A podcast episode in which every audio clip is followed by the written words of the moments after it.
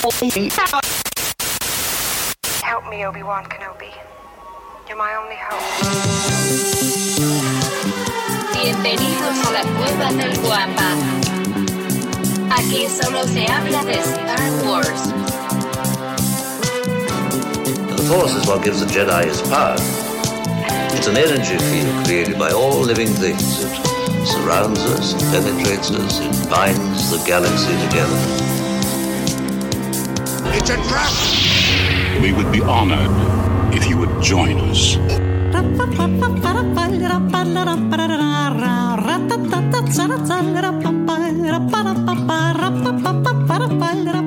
¿Qué tal, mis queridos guampas? Bienvenidos al episodio 243 del podcast Hablando de Star Wars, traído para ustedes por la cueva del guampa.com, el santuario para todos los coleccionistas y fanáticos de Star Wars.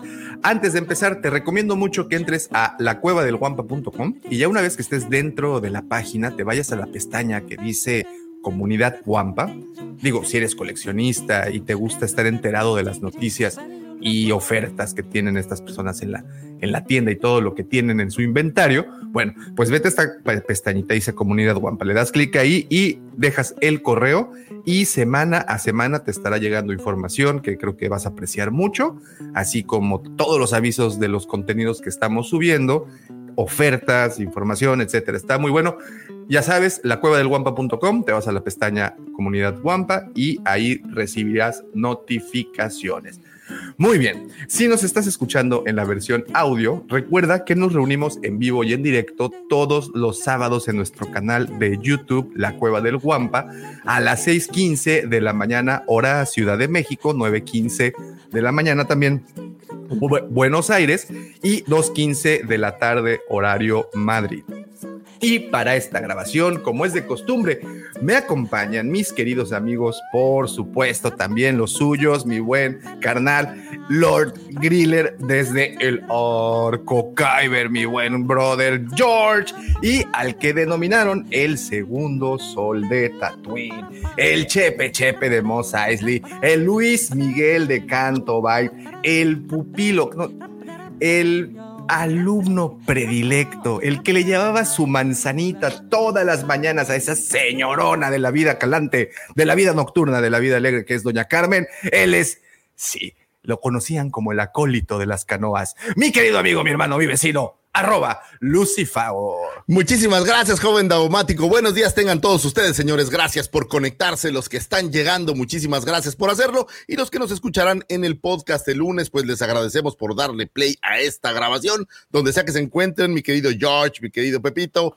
mi querido Davomático. Qué gusto verte con esta nueva piel de nalga de recién nacido. Así parece que te, oh, Davo, parece que te, que te depilaste con cera, ¿usaste cera o fue? Este, no, no, no, no, no. Para... oxidada, ya como todo, como todo macho. así con la cara de... Es la última prueba del macho alfa, güey, o sea. Ese es muy alfa, ¿no? Fíjate que tenía tanto de, de, de, de no rasurarme que, bueno, afeitarme toda la barba que si ya la navaja estaba un poquito desgastada. Sí, es que se compran nuevas, Davo, porque por aquello. lo, lo, lo, que pasa, Lucifer, es que fíjate que yo uso una técnica, uso, tengo una manera de hacer las cosas. A ver, y trato de cuidar. No, no, no, pues no es nada nuevo. Yo creo que todos sus, las personas, sí, como ¿Te humectas tu cachete o qué? No, no, no, fíjate. Tengo una de estas máquinas de que este con la que ¿Te metes así, güey? No, no, no, no, no, no, o sea, era, no, no, no, era la onomatopeya para que Por eso luego andas temblando en el programa, Davo. O sea, por si ustedes en el programa de repente ven a Davo hacer como así, es que tengo un control desde acá y le Oye, ¿tú sabes qué son las ñañaras? Digo, hablando del tema. Sí, sí, sí, cuando conocí a doña Carmen. ¿Te dio ñañaras? ñañaras, sí, diga, ay, güey. Pepe, ¿te han dado ñañaras alguna vez? ¿Genuinas ñañaras? Yo, para aquellos que tal vez no están Pasa cuando tienes ganas de ir al baño y no puedes llegar. Es como un cosquilleo en tu pequeño, digamos. Eh, digamos que se agrieta la entrada de, de, la casa del topo. Vamos a decirlo. Ándale, ándale. Así que, que se está derrumbando. Pero Entonces, te dan escalofríos, güey. Ándale. Un, ah, es que en escalofríos es diferente. Sí, bueno. Eh, pero no, Lucifer, no, no, no. Las ñañaras son de acuerdo de cosas y pues uno se, en crispa. Pero no, no, no, eh, tengo esta maquinita rasuradora. Hice así para, pues, porque es hacia arriba. Ah, sí. hay, hay que llevar un, un, flu, un flow, ya sabes, hacia una dirección, una intención. Entonces uso la máquina primero para quitarme el exceso de arbusto y ya completo. Y ya luego este, le pasas ahí la, ¿cómo se dice? Este, La navajita. Es- El rastrillo. Y que era así como do- Doña Carmen te estaba haciendo decirle así. ah, piel de delfín. Mira. Fíjate que yo tengo una técnica también bien buena. Este, voy a una barbería y le pido un güey que me dé ahí un huevo. ¿Sabes qué es lo más curioso de todo esto? Que justo a un lado de la cueva del Guampa, o sea, en el local vecino de a un ladito, hay una barbería. Pero ¿sabes qué? No me fío de alguien que se dice barbero y que no le sale barba.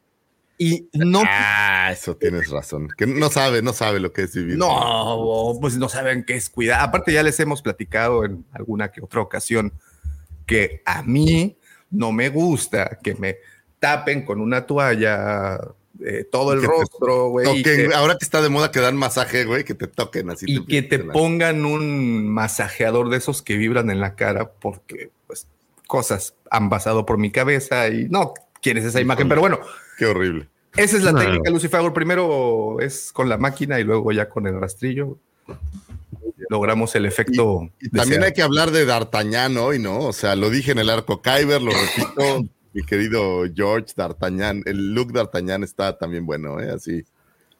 Me- Ahora me no es George, ahora es Rafael. es Rafael. Sí, sí, sí. Es el Soy El perro. ¿Te acuerdas de los mosqueperros? Es el Por mosqueperro. eso D'Artagnan se llamaba, no era D'Artagnan, era D'Artagnan. D'Artagnan. Sí, tienes todo, todo el, todo el tipo, ¿eh? O sea, todo el mundo está cambiando de look, Charlie. Yo vengo con la misma playera de carapolo horrible, qué horror. Ah, también tú decides irle a, a Garópolo. Pues, Mira, Daumático, hay cosas en la vida que, que uno tiene que hacer más por fe que por otra cosa. Y los reyes, ¿Cómo pues, te explico? ¿Cómo, ¿Cómo te puedo platicar que eh, pasé muchos años antes de, de- de poder tener el derecho a burlarme de otras personas? Y no sabes cómo gozo una cosa. Tú sabes que aquí en la casa tengo a una patriota. Fe. Es que fuerte ya ser patriota hoy en día, ¿eh? Hoy en Sí. día es muy fuerte ser ¿Verdad, patriota. Es tanto compromiso como ser dark en un lugar como Cancún, güey. Sí. No me veo Sí, saliendo con gabardina y botas aquí con el calorcito que hay aquí en Cancún, siendo gótico o alguna cosa así. Hoy en día es el mismo compromiso que se requiere para ser patriota, güey. Sí, están Sí, súper cada vez, cada vez usan menos gorras y todo, ¿no? Ya no hay. Hay que portarlo con orgullo, no, señores. ya no hay orgullo. No, ya no hay orgullo, ya no hay orgullo. Ya ahora se ponen gorras de Chevrolet y ¿Qué es Sí, patriota? ya está. ¿Quién es Sí. patriota? ¿Qué es ¿Patriota? patriota? Ah, ¿Qué, no, es, ¿ves qué que es hay- un patriota? Uy, mira, Hay un equipo de fútbol americano que son los. los había patriotas Lucifer. de- No, bueno, ay, había. Ahora hay pero una de equipo. Y este fue un equipo muy ganador. Fue el equipo donde Tom Brady hizo muchísimos de sus eh, Super Bowls. Y hoy andan por la calle de la amargura, ¿no? Hace cuenta con un, cru- un Cruz Azul. Bueno, no, porque Cruz No. Azul siempre está mal, pero Sí. digamos, es un equipo que era muy bueno, muy, muy bueno. Y de repente se lo cargó el payaso cuando se fue La el quarterback. Historia, ¿no? Entonces, ahora los patriotas pues se andan escondiendo porque primero, no, no, A ver, no, no, no, no, no. y ahora ya no, no, son tan no, no, no, no, no. Discúlpame, pero no es cierto, mi querido Lucy. Se ponen gorras de Ford, ¿verdad? Sí, ponen lo que gorras estaba de- diciendo hace, Ah, hace un ratito. Un delfín, güey, que tiene desde el que los 73 que no, ganan, No no, no ganan el Super Bowl, no te confundas. Existió una 73. persona, una institución que se llamó Dan Marino, que fue- se retiró en el Sí, güey. 96, güey, y hasta ese momento ¿Cuántos todas las cosas iban Dan Marino? Ninguno, y no me importa, güey. Tampoco había ganado el Atlas, y sin embargo aquí estaba, parado al pie del cañón. Habemos personas que nos gusta este tipo de vida, Pepe. Así Sí, como, sí. mira, pero ¿sabes qué? No es como los americanistas que, ay, yo soy americanista. No, no, no, ¿Ya no, ves? no, no, no, no, Ah, no, no. O-. A salpicar a todos, a salpicar a todos ahora sí. No. a- a- habemos. Y ahora, ¿sabes qué, Pepe? Lo más bonito es que ahora tú vas a conocer ese estilo de vida. A menos de que decidas a Bienvenido. media temporada Claro que no. cambiar de equipo. Bueno, espérame, eh, hay historia. George, tú estás ahí para. para, Sí, para sí, sí, sí. Hay historia. Aquí raza que dice, "Ay, el volteo no, de banderas no, es Monterrey". parte de la genética, güey. O sea. Entonces, Está en Qué su ADN. fuerte, qué fuerte. Allá, allá- allá les dicen villamelones, pero. Eh, la güey, Villamelonés está al, al tiro. No, pero incapaz de cambiar de equipo, ¿no? Le va a ir a los vikingos ahora. Oye, Pepe, ¿en serio? Tú tranquilo, yo nervioso, pero no. No, no, no, nunca Está dejar bien. de ser patriota, güey. Oye, mira, aquí hay un, digo, es a broma y todo, pero la verdad es que no, no está de broma. Pero, ah, voy a tomar tantito el control, mi George. Eh, dice el licenciado Tornoch, un saludote. Él dice, no, no, el profe y Serge andaban en Acapulco, ¿por qué tan poquitos? No, eh, andan, andan, andan, andan, andan este, sintiéndose malitos unos, otros tenían compromisos. Y eh, quiero aquí tomar el- el- estos dos minutitos porque necesitamos empezar el programa porque viene bueno. Un, eh, pues no sé qué, cómo podemos decir, qué podemos hacer. Digo, las palabras de verdad que pues son nada para lo que estas personas en Guerrero necesitan. Lo único que queremos tomar este pequeño espacio es para, eh, no sé cómo decirlo, pues, caray, si no estamos enterados al 100% de lo que está ocurriendo en ese lugar, eh, al menos vamos a enterarnos, vamos a conocer un poquito más. a fondo. Y no lo digo por el licenciado Tornoche, ¿eh? lo digo en, en- en general, eh, para otras personas que están en otros países, sobre todo, que ayer en el chat que tenemos de los Guampadres, pues muchas personas no ubican muy bien el mapa de México, nos mandaban sus apoyos y sus buenos deseos, pero bueno, eh, estamos como por otro lado, Cancún, Acapulco está, creo que lo tiene mucho más cerca George, ¿no? Estás a unas cuantas horas de por carretera de, de Acapulco. Y, bueno, lo que ha ocurrido de verdad es una desgracia. Nosotros desafortunadamente nos ha tocado vivirlo en carne propia aquí en Cancún en un par de ocasiones. Es muy feo. Y, y vaya, aquí lo, el espacio, pues lo único que quiero decirles es que si tienen manera de mandar un poquito de apoyo, háganlo, eh, porque creo que sí es muy necesario. Nosotros por nuestro lado estaremos haciendo lo propio. Nosotros de aquí también los invitamos a que, a que echen la mano porque eh, vino fuerte. Vino fuerte, esto es muy serio y, y por eso quería tomarme este momentito. Digo, Solo Eh. complementar, Davo, eh, por ser muy claros, hubo un huracán en Acapulco. Acapulco es un destino turístico muy popular en México, eh, muy nacional, y el lugar quedó fuertemente golpeado. Y aprovechar y pedirles que si ustedes en donde sea que viven, si viven en México y tienen la posibilidad, ayudar. eh, hay centros de acopio por todos lados se están generando aquí en Cancún. Digo, tengo muy claro la Asociación de Tiempos Compartidos es un centro de acopio ahí a Clubac, pero si ustedes tienen la oportunidad de ayudar, se necesitan un chorro de cosas. Eh, sí fue un tema serio, muy fuerte, fue muy rápido, entonces aparentemente la gente no pudo prevenirse de una mejor manera, entonces eh, pues sí, no, no, fue, no fue lindo. Y la única cosa que en estos momentos obviamente mandar todo nuestro buena vibra y nuestro cariño, pero si tienen la oportunidad de ayudar, mandar agua, mandar eh, latas, mandar eh, eh, productos que no sean perecederos, se los agradeceríamos y obviamente la gente de Acapulco se los agradecería mucho más, ¿no? Básicamente es, es eso y mandarles un abrazo, ¿no? A todos los chicos que están allá, sé que a algunos no le están pasando muy bien, entonces, mandarles un abrazo grande, toda la solidaridad. Y bueno, pues esperemos que a lo mejor, como antes ha sucedido, Davo, que algo de estos eh, micrófonos, de esta alegría que a veces eh, nos trae este programa, pues llegue allá y les mande un apapacho y a lo mejor ayude a que alguien se siente un poco mejor. Es correcto. Abrazo. Les mandamos un gran abrazo a todos allá, muchísima fuerza y pues no duden en mandarnos un mensaje o si de alguna manera podemos ayudar. Saben que aquí estamos eh, muy deseosos. Y bueno, pasando al resto de la agenda y a noticias un poco más alegres también. eh, permítanme agradecerles antes a todas las personas que ya hacen el favor de seguirnos a través de nuestras diferentes redes sociales. Nos encuentras como la cueva del Guampa. Guampa se escribe con G de Guerra de las Galaxias. Estamos en todas, en todas, subiendo contenido especial, exclusivo, entretenido, noticias. Esta semana hemos tenido muchas noticias. De hecho, tuvimos que hacer una modificación en la eh, escaleta de publicaciones de los videos porque siguen saliendo figuras. Lucy Favor, esto no se acaba. Está actualmente hoy, hoy, sábado 28 de octubre. está la MCM London Comic Con llevándose a cabo y bueno, eh, vamos a ahondar un poquito más en eso en la sección de noticias y hay, hay noticias, hay noticias. ¿Qué ole, Pepito? Eh, mi querido Davo, Lucifagor, George y queridísimo Guampo Auditorio. Bueno, realmente como yo les platicaba a bambalinas, solamente entré a saludar.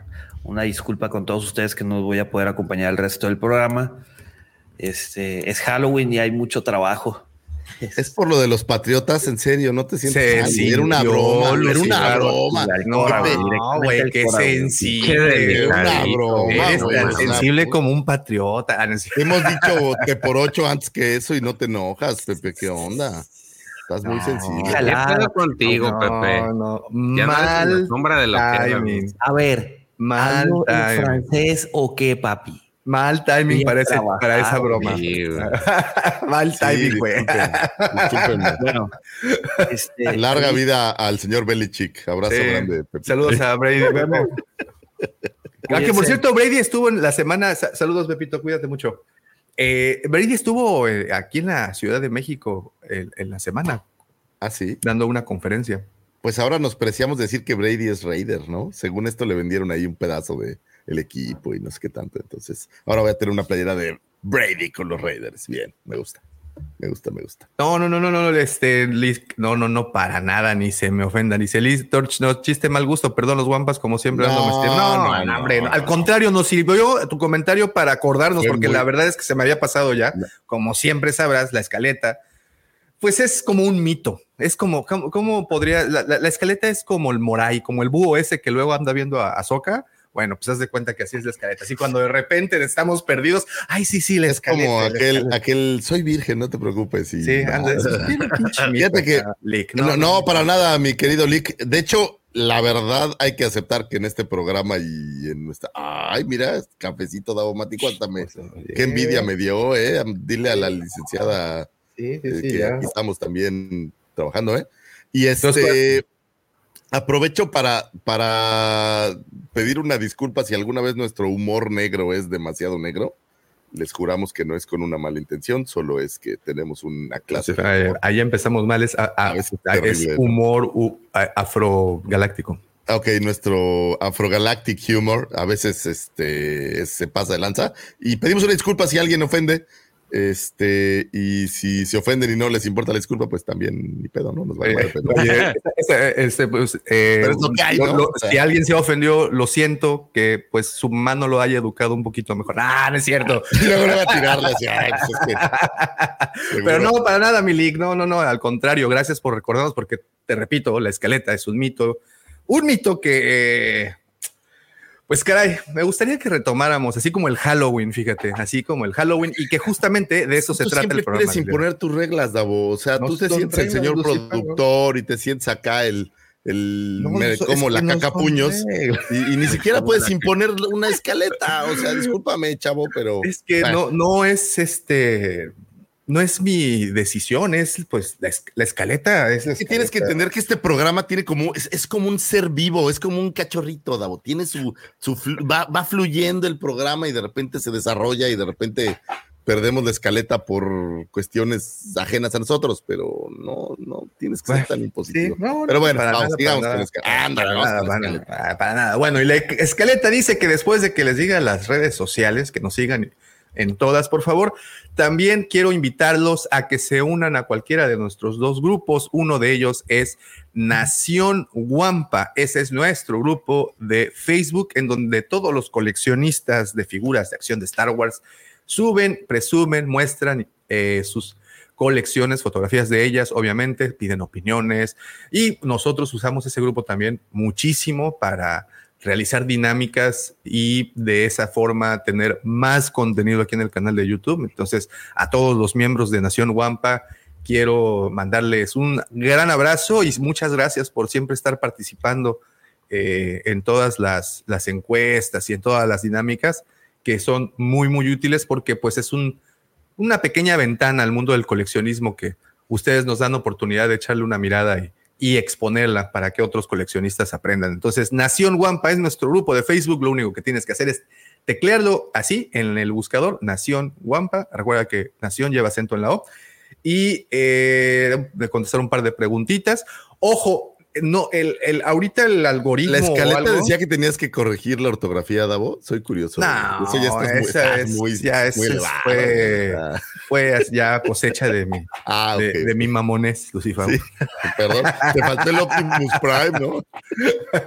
¿Dónde estás, por cierto? No te había- Ay, ¿dónde estás? Oye, dice el Orlor, hubieras visto lo que hizo con No las efemérides el día No que seas mamón. Ay, güey, espérate, No se seas trabó. mamón. Espérate, espérate. No seas mamón. Eh, Ya, perdón, se trabó esto.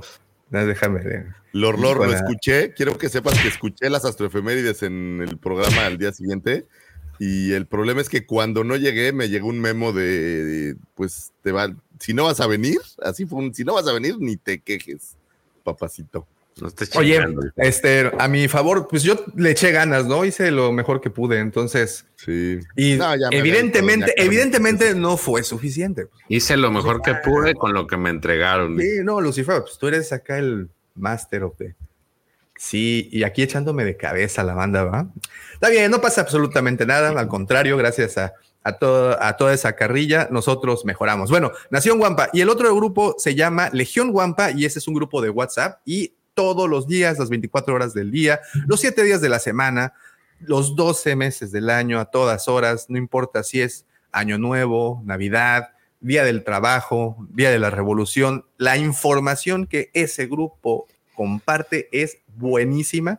Y si dices, ¿por qué necesito entrar a este grupo? ¿Cuál es mi necesidad de pertenecer a otro grupo después de que estoy en el grupo de la familia, en el grupo de los vecinos, en el grupo del equipo del fútbol, en el grupo del trabajo, en el? ¿Por qué otro más? Bueno, porque en este grupo te vas a olvidar de todos esos grupos y te vas a concentrar en aprender más de horror, de ciencia ficción, de astrología, iba a decir, pero no. Este, ¿Cuál es la otra que siempre estamos diciendo? El grupo se, me figura como cuando llegas a una, a una cantina del hoyo 19, cuando eres golfista, hay un, el hoyo 19 es el bar después de jugar golf, y cuando llegas siempre hay alguien chupando, güey, entonces así es el grupo, siempre hay alguien echando desmadre y eso es creo que Siempre, este siempre, siempre está muy, muy, muy bueno este grupo. Saludotes a es- ¿qué?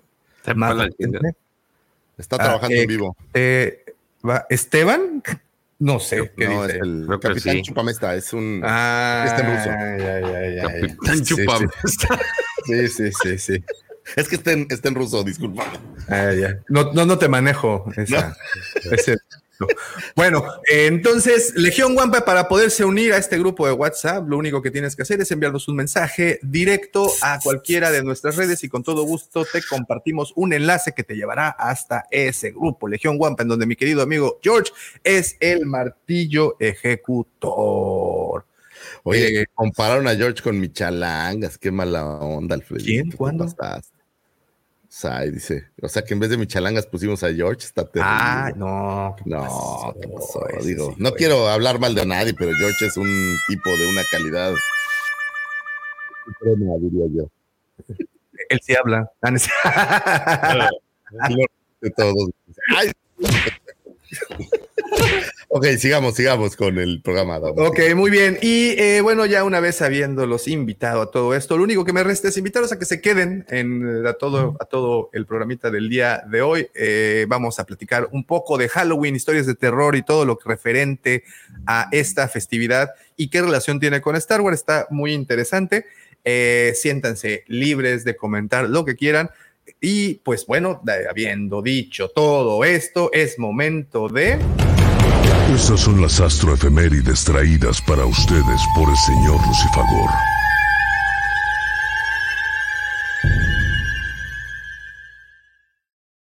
Muchas gracias, joven Davomático. Hoy traemos eh, cargada la agenda, traemos bastantes astro, entonces vamos a irnos eh, directo y sin escalas.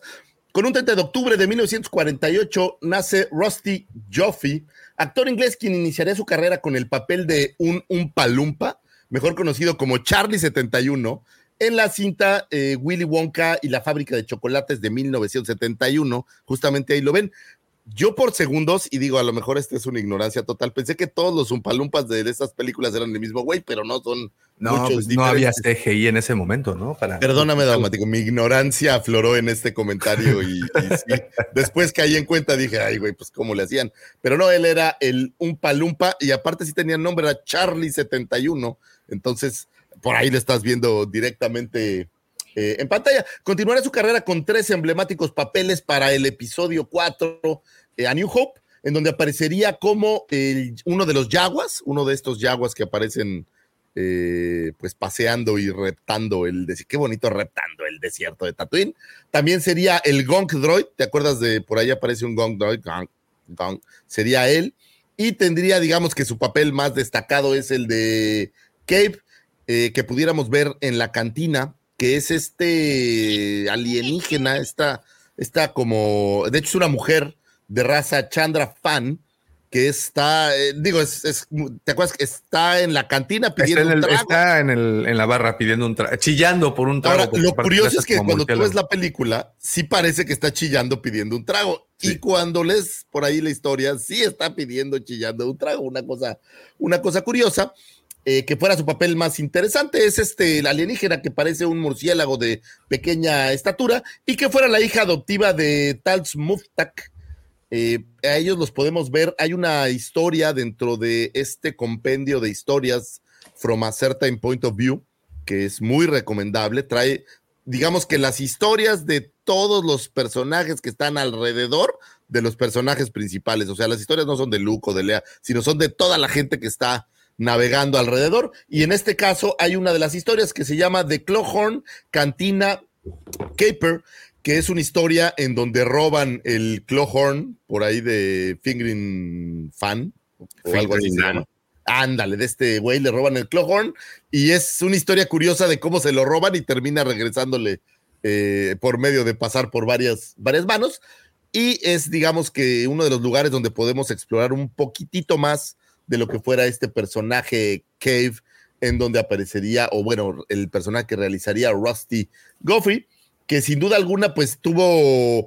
es- eh, los ochentas fue una época importante para la gente de mediana estatura, ¿eh, Davo? Aparecería también ahí en Flash Gordon, en Willow, y estaría en cinco de las entregas de Harry Potter. Aparecería como uno de los duendecillos de, de Harry Potter, es decir, ha estado muy, Todos estos personajes o personas que tuvieron personalidades, o eh, iba a decir algo así muy incorrecto, pero no lo voy a decir, eh, que estuvieron en Star Wars, muchos acabaron en Harry Potter, comparten ese ADN Harry Potteresco. ¿Sabes cual- cuál es la fórmula ganadora? ¿Cuál? Si eres inglés y de baja estatura, güey, sales en Sí. todo, güey. Sí, tiene, tiene como una, una cosa interesante, ¿no? Ahí Sí, lo veo. Ah, este creo que es. Time Bandits, me parece, ¿no? Este que aparece como en Donde está, sí, donde está como, como con su Entonces, bastón este. Digamos que aparecen todos los materiales donde han aparecido personas de mediana estatura. Eso es lo que voy a, voy a decir. Y pues bien, ¿no? Un buen personaje el de Cave. Oye, qué buena actuación la de la de Kobe. Y, y- Es tiene figura de acción.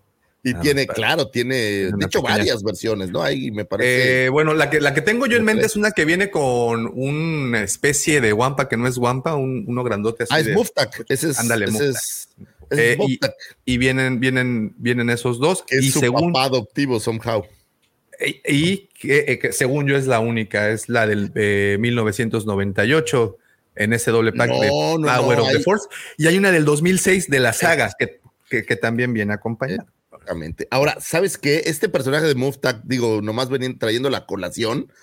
Hay un personaje de la misma raza que es un cazarrecompensas, hablando de Halloween, que aparece ahí en Red Harvest, en la novela. Y, y la neta, el personaje está bien chido, by the way. No tiene nada que ver, pero, pero es la misma raza que Muftak. Ah, vamos pues. a platicar un poquito más adelante de. Ahí, de- ahí la dejo cantadita para el rato. Si tienen chance de ver Willy Wonka, la versión del 71, bueno, pues ahí se van a encontrar a Rusty Goffey. Sigamos con un 30 de octubre de 1949. Nace Paul Englund, director de maquillaje y experto en vestuario, quien arrancaría su carrera con dos cintas de la saga de 007, The Man with the Golden Gun en el 74 y The Spy Who Loved Me del 77. Continuó su larga carrera con diversos trabajos, como él estuvo trabajando en Pink Floyd The Wall, si recuerdan, eh, The Wall eh, o esta canción de The Wall es todo una ópera rock, pudiéramos, pudiéramos llamarla. Y bueno, pues la, parte visual de la, de la canción de Wall es, es muy popular. Eh, aparecería en Greystoke, o bueno, no aparecería, trabajaría en Greystoke, esta versión eh, ochentera de eh, Tarzán. No sé si es ochentera o noventera, fíjate, pero me parece que es ochentera.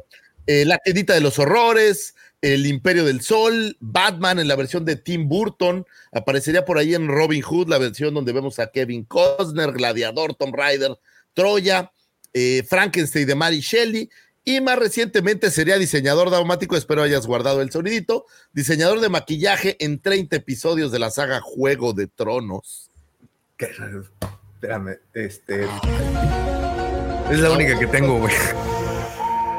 Te las dejo cant. Es más, hice un espacio especial para esperar a que pusieras tu musiquita y no la tienes. Ven, chavos. O sea, Espérate, esto es no, pues pasa es que no, no, trabajas es que no con gente que no es profesional. espérate, O es sea, que no. bueno, se voy a me- seguir lo hablando. siento mucho. Pero mira, tengo otra. A ver. Fíjate. ¿Dónde quedó? Ah, No seas mamón.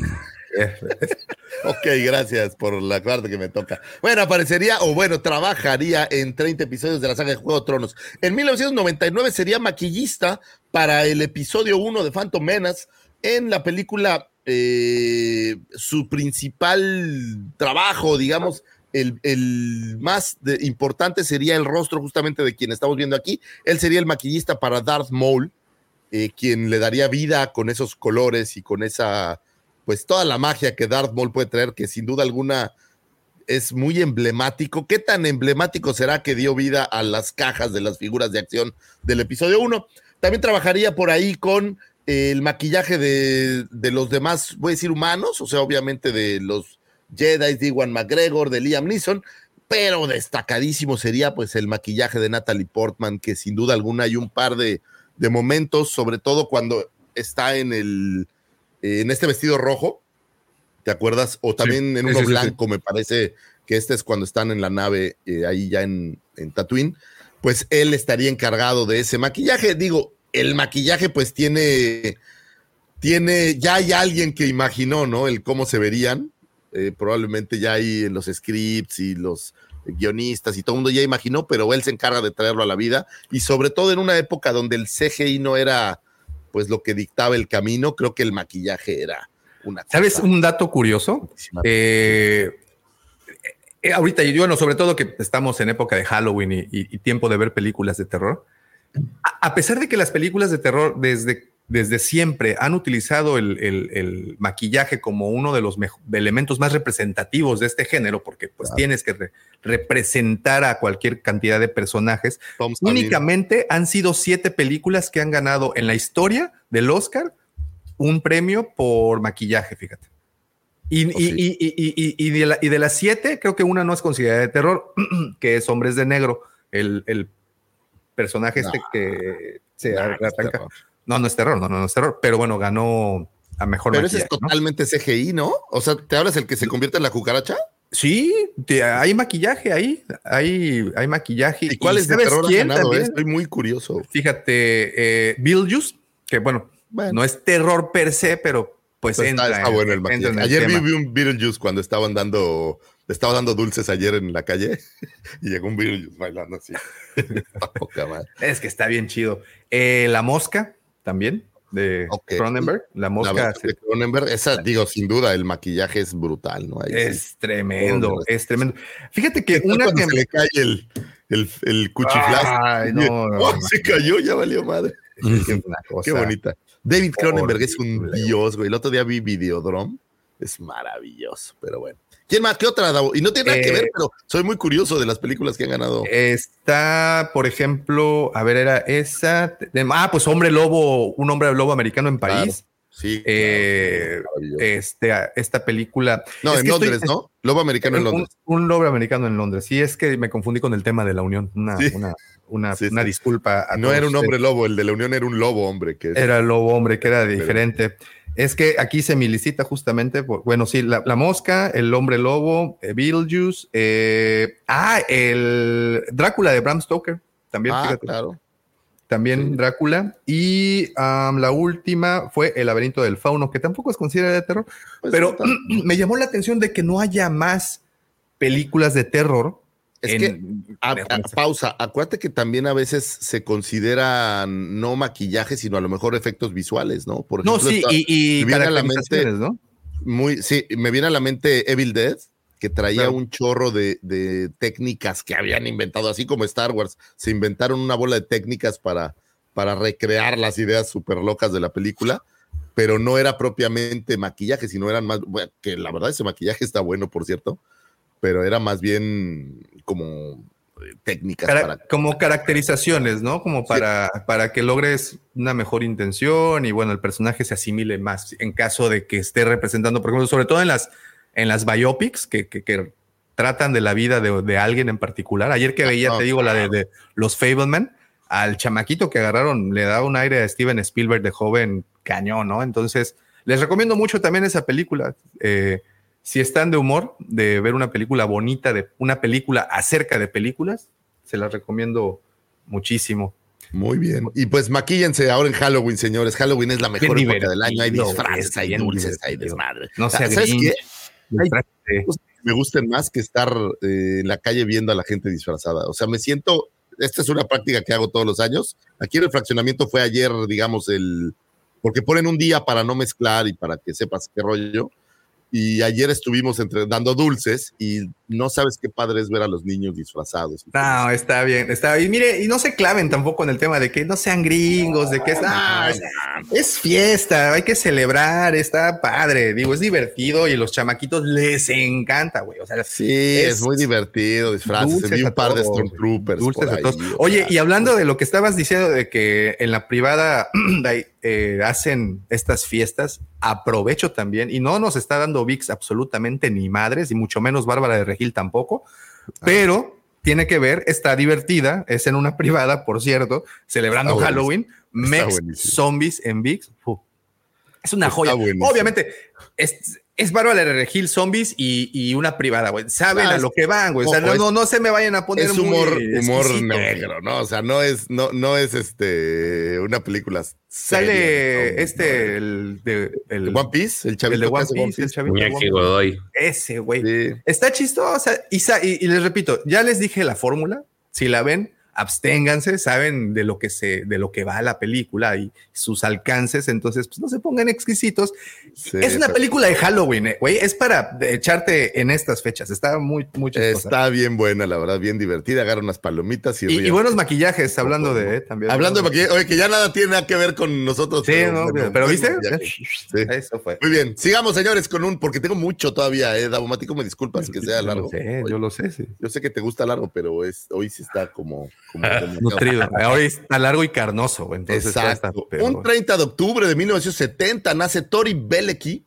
Salvatore Tori Belecki es un cineasta y modelista estadounidense más conocido hasta 2014 por su trabajo en el programa Mythbusters de Discovery Channel. Trabajó en, en Industrial Light and Magic, en películas como el episodio 1, La amenaza fantasma, el episodio 2, El ataque de los clones, eh, Los cruceros de la Federación y los Pod Racers son obras de este, de este muchacho.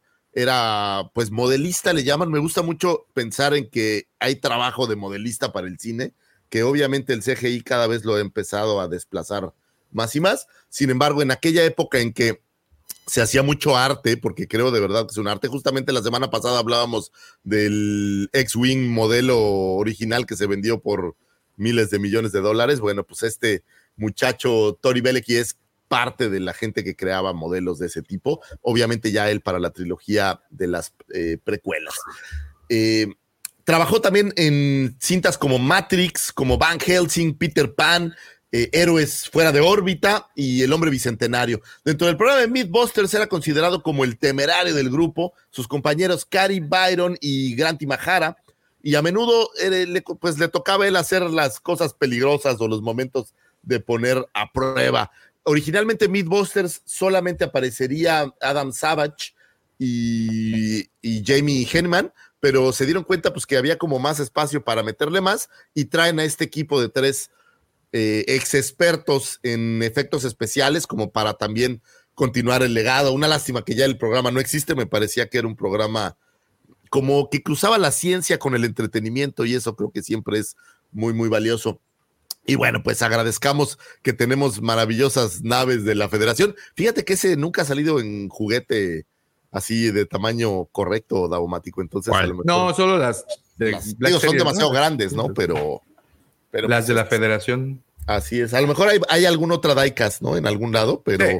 No he visto, no he visto mucho más. Oye, me, encanta que le dices este muchacho y tiene 52 años este muchacho, güey. No, bueno, pues es que es que Sí, es un muchacho, güey. Yo, yo todavía Es- no alcanzo su edad y soy un muchachón, es un muchachón. Es, es un mu- muchache, digamos. Oye, sí, ya.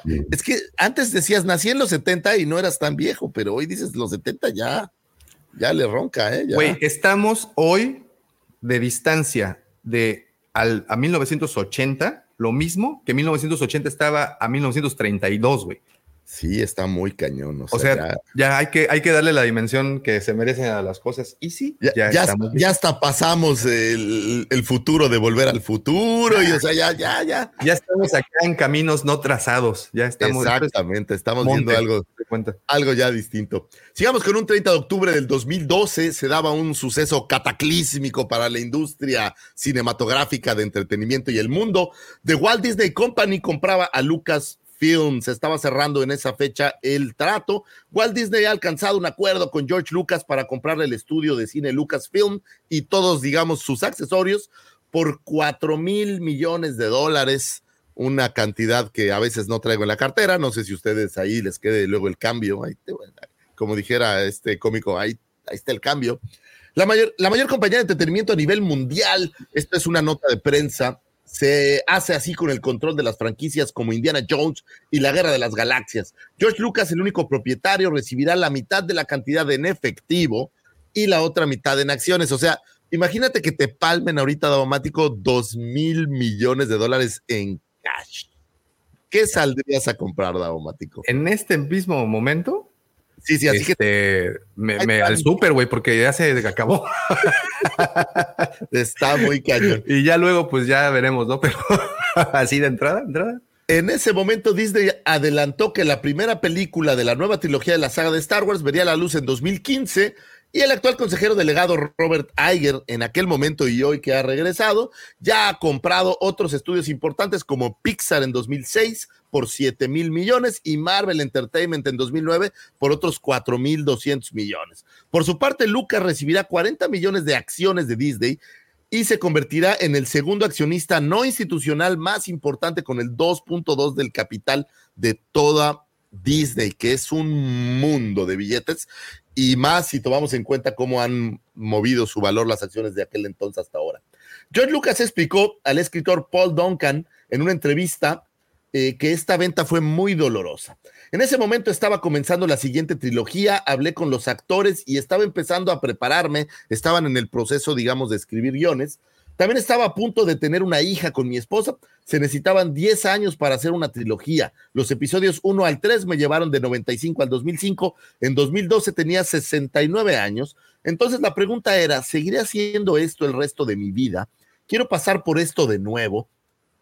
Finalmente, decidí que preferiría criar a mi hija y disfrutar de la vida un tiempo que hacer las películas. Es decir, sacrificó por la familia el, continuar haciendo estas cintas. Y fue así que Lucasfilm pudo ser vendido junto con todos sus, sus accesorios. Eh, recordamos que cuando Lucas hizo el Imperio Contraataca y el regreso del Jedi, pues aunque él no dirigió, realmente estuvo pues íntimamente involucrado en la dirección. No podemos negar que e incluso hay quien dice que él era el director y los eh, directores eran pues como ayudantes, voy a decir. Sin embargo, nunca es, es, tan pasional que no puede desprenderse y es así que decidió pues dejar el proyecto en manos de una empresa, la empresa que él pensó que sería la mejor indicada o la más indicada para continuar su legado de vida.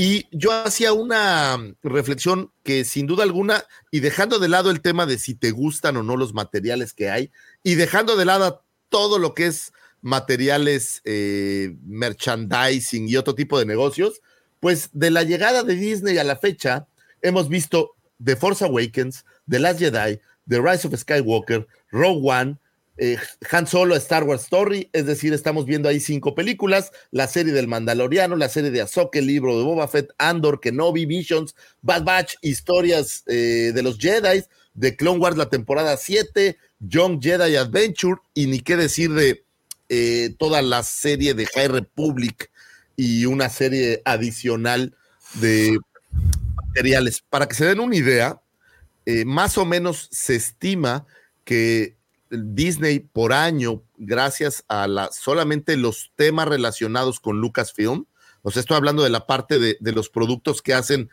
para consumo directo, digamos, eh, las películas o las series, así como todos los productos que hacen para el cine, todo lo que hace Skywalker Sound y todo lo que hacen ILM, les generan algo así en ventas como de 6 mil millones de dólares. No quiere decir que esto sea utilidad, pero tú imagínate que es un negocio que les costó 4 mil millones y al año les genera 6 mil. Es, es un gran negocio Star Wars y sin duda alguna yo creo que vamos a seguir viendo contenidos y vamos a seguir viendo materiales. Dejemos de lado el tema de la calidad, pensemos en los negocios, que es una de estas cosas que me gusta y qué clase de negocio hicieron, ¿no, Daumático? O sea, yo creo que un super deal y me quedé pensando ahorita que, mencionabas todos los números y bueno, lo que pensaba Lucas al respecto. Si no hubiera sido Disney, ¿qué otra compañía tiene esta capacidad económica para poder sostener esto? Y esa es mi primera pregunta. Y mi segunda pregunta es, bueno, sé que muchos, pues obviamente satanizan esta compra debido a que, pues desde que se hizo y sobre todo estos últimos seis, eh, no, no, es cierto, pero desde la salida del Mandalorian a la fecha, se ha criticado mucho, y, aquí cito al profesor, eh, por usar, eh, por hacer películas como si fuera una máquina de chorizos, de sacar ya por fórmula prefabricadas algunas de las historias, y es por eso películas, pero no películas, perdón, series, y, y que debido a eso, pues la calidad estaba bajando. Entonces, hay dos grandes eh, opiniones acá. Una, la primera es, bueno, si no es Disney, entonces ¿a quién? Y dos, si Disney le está sacando realmente provecho, que es evidente que sí, los números hablan por sí solos, eh, pero ¿está abusando? Yo creo que por un lado, el, fíjate qué interesante, el problema que tenía cualquier otro postor o lo voy a poner al revés. La ventaja que tenía Disney sobre todas las demás posibles postores, pensemos Fox antes de que fuera comprada por ellos, ¿no? O pon Warner, ¿no? Pero el problema que tenía es que Disney ya tenía un serio negocio de merchandising, o sea, gran parte de las ganancias de Disney vienen del merchandising y gran parte de las ganancias de Lucasfilm vienen de este, de este negocio. O sea, el negocio de la marca como tal de, Star Wars, sin duda hay que hacer películas y hay que venderlas. Pero lo que deja es la mercancía. El brazo más fuerte o muy fuerte es la mercancía. Y el problema que tienen a lo mejor otras grandes empresas de entretenimiento es que no tienen este brazo tan desarrollado como lo tiene Disney. Disney tiene un negocio desde hace muchos años basado en vender mercancías. Entonces, es una gran infinita ventaja sobre muchos otros postores que pudieran haberlo intentado, ¿no? Sin duda alguna, podría haber llegado un fondo. Por ejemplo, Disney, pues no es dueña de una sola persona, ¿no? Hay, hay fondos que son los dueños de la mayoría de las acciones. Eh, por ejemplo, Vanguard, el fondo más grande que tiene más acciones de Disney.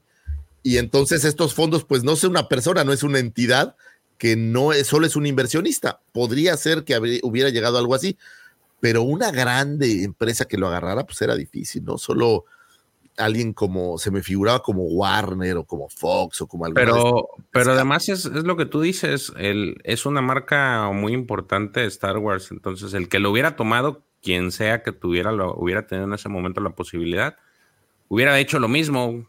Me eh, pongo de ejemplo, como tú dices, Warner, que tiene a DC, y que pues DC sigue sacando productos, ¿no? Independientemente si te gusten o no, DC no deja de sacar tanto productos en la, en, para películas como para las series. O sea, ya hay varias series ahí que están eh, de ese universo, tanto animadas como este, de live action, que siguen produciéndose. Entonces, el que lo hubiera agarrado, hubiera hecho lo mismo porque pues Star Wars vende.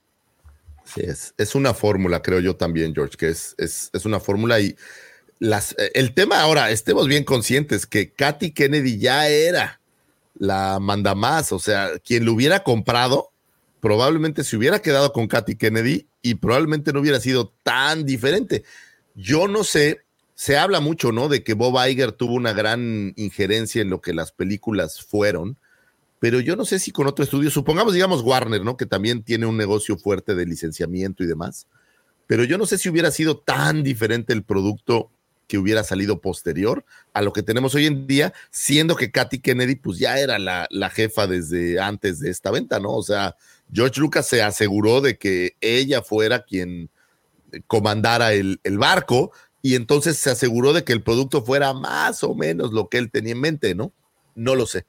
Creo que como George estoy de acuerdo que creo que el producto no sería tan, tan diferente a lo que hemos visto hoy en día, con un gran detalle.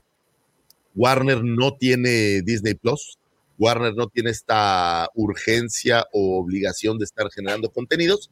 Entonces me parece que si la hubiera tomado alguien más, hubiéramos tenido más cine que series, ¿sabes? Me parece que ese hubiera sido el resultado, pensando otra vez en Warner, ¿no? O, en Fox, antes de que la comprara mm, eh, Disney, ¿no? Que antes de esto seguía independiente, bueno, separado. Creo que le hubieran dado un mucho mayor empuje al cine que, hacer series, al menos en estos últimos años, pero pues no sabemos, ¿no? El, el, especular, pues es, es complicado. Decía un amigo, el hubiera es el tiempo pendejo del pasado. Exacto. Es correcto, no hay manera de saberlo. Lo que sí sabemos es que yo estoy agradecido de que con Disney hemos encontrado una casa, los fans de Star Wars, en donde nos van a seguir entregando productos que o no, a mí me queda claro que hay calidad, que se le mete financiamiento, que hay dinero, o sea, tienen una empresa enorme arropando a la marca y creo que vamos a seguir teniendo productos por un tiempo. La pregunta sería, ¿no? ¿Qué preferirías? Un par de películas muy, ¿qué voy a decir?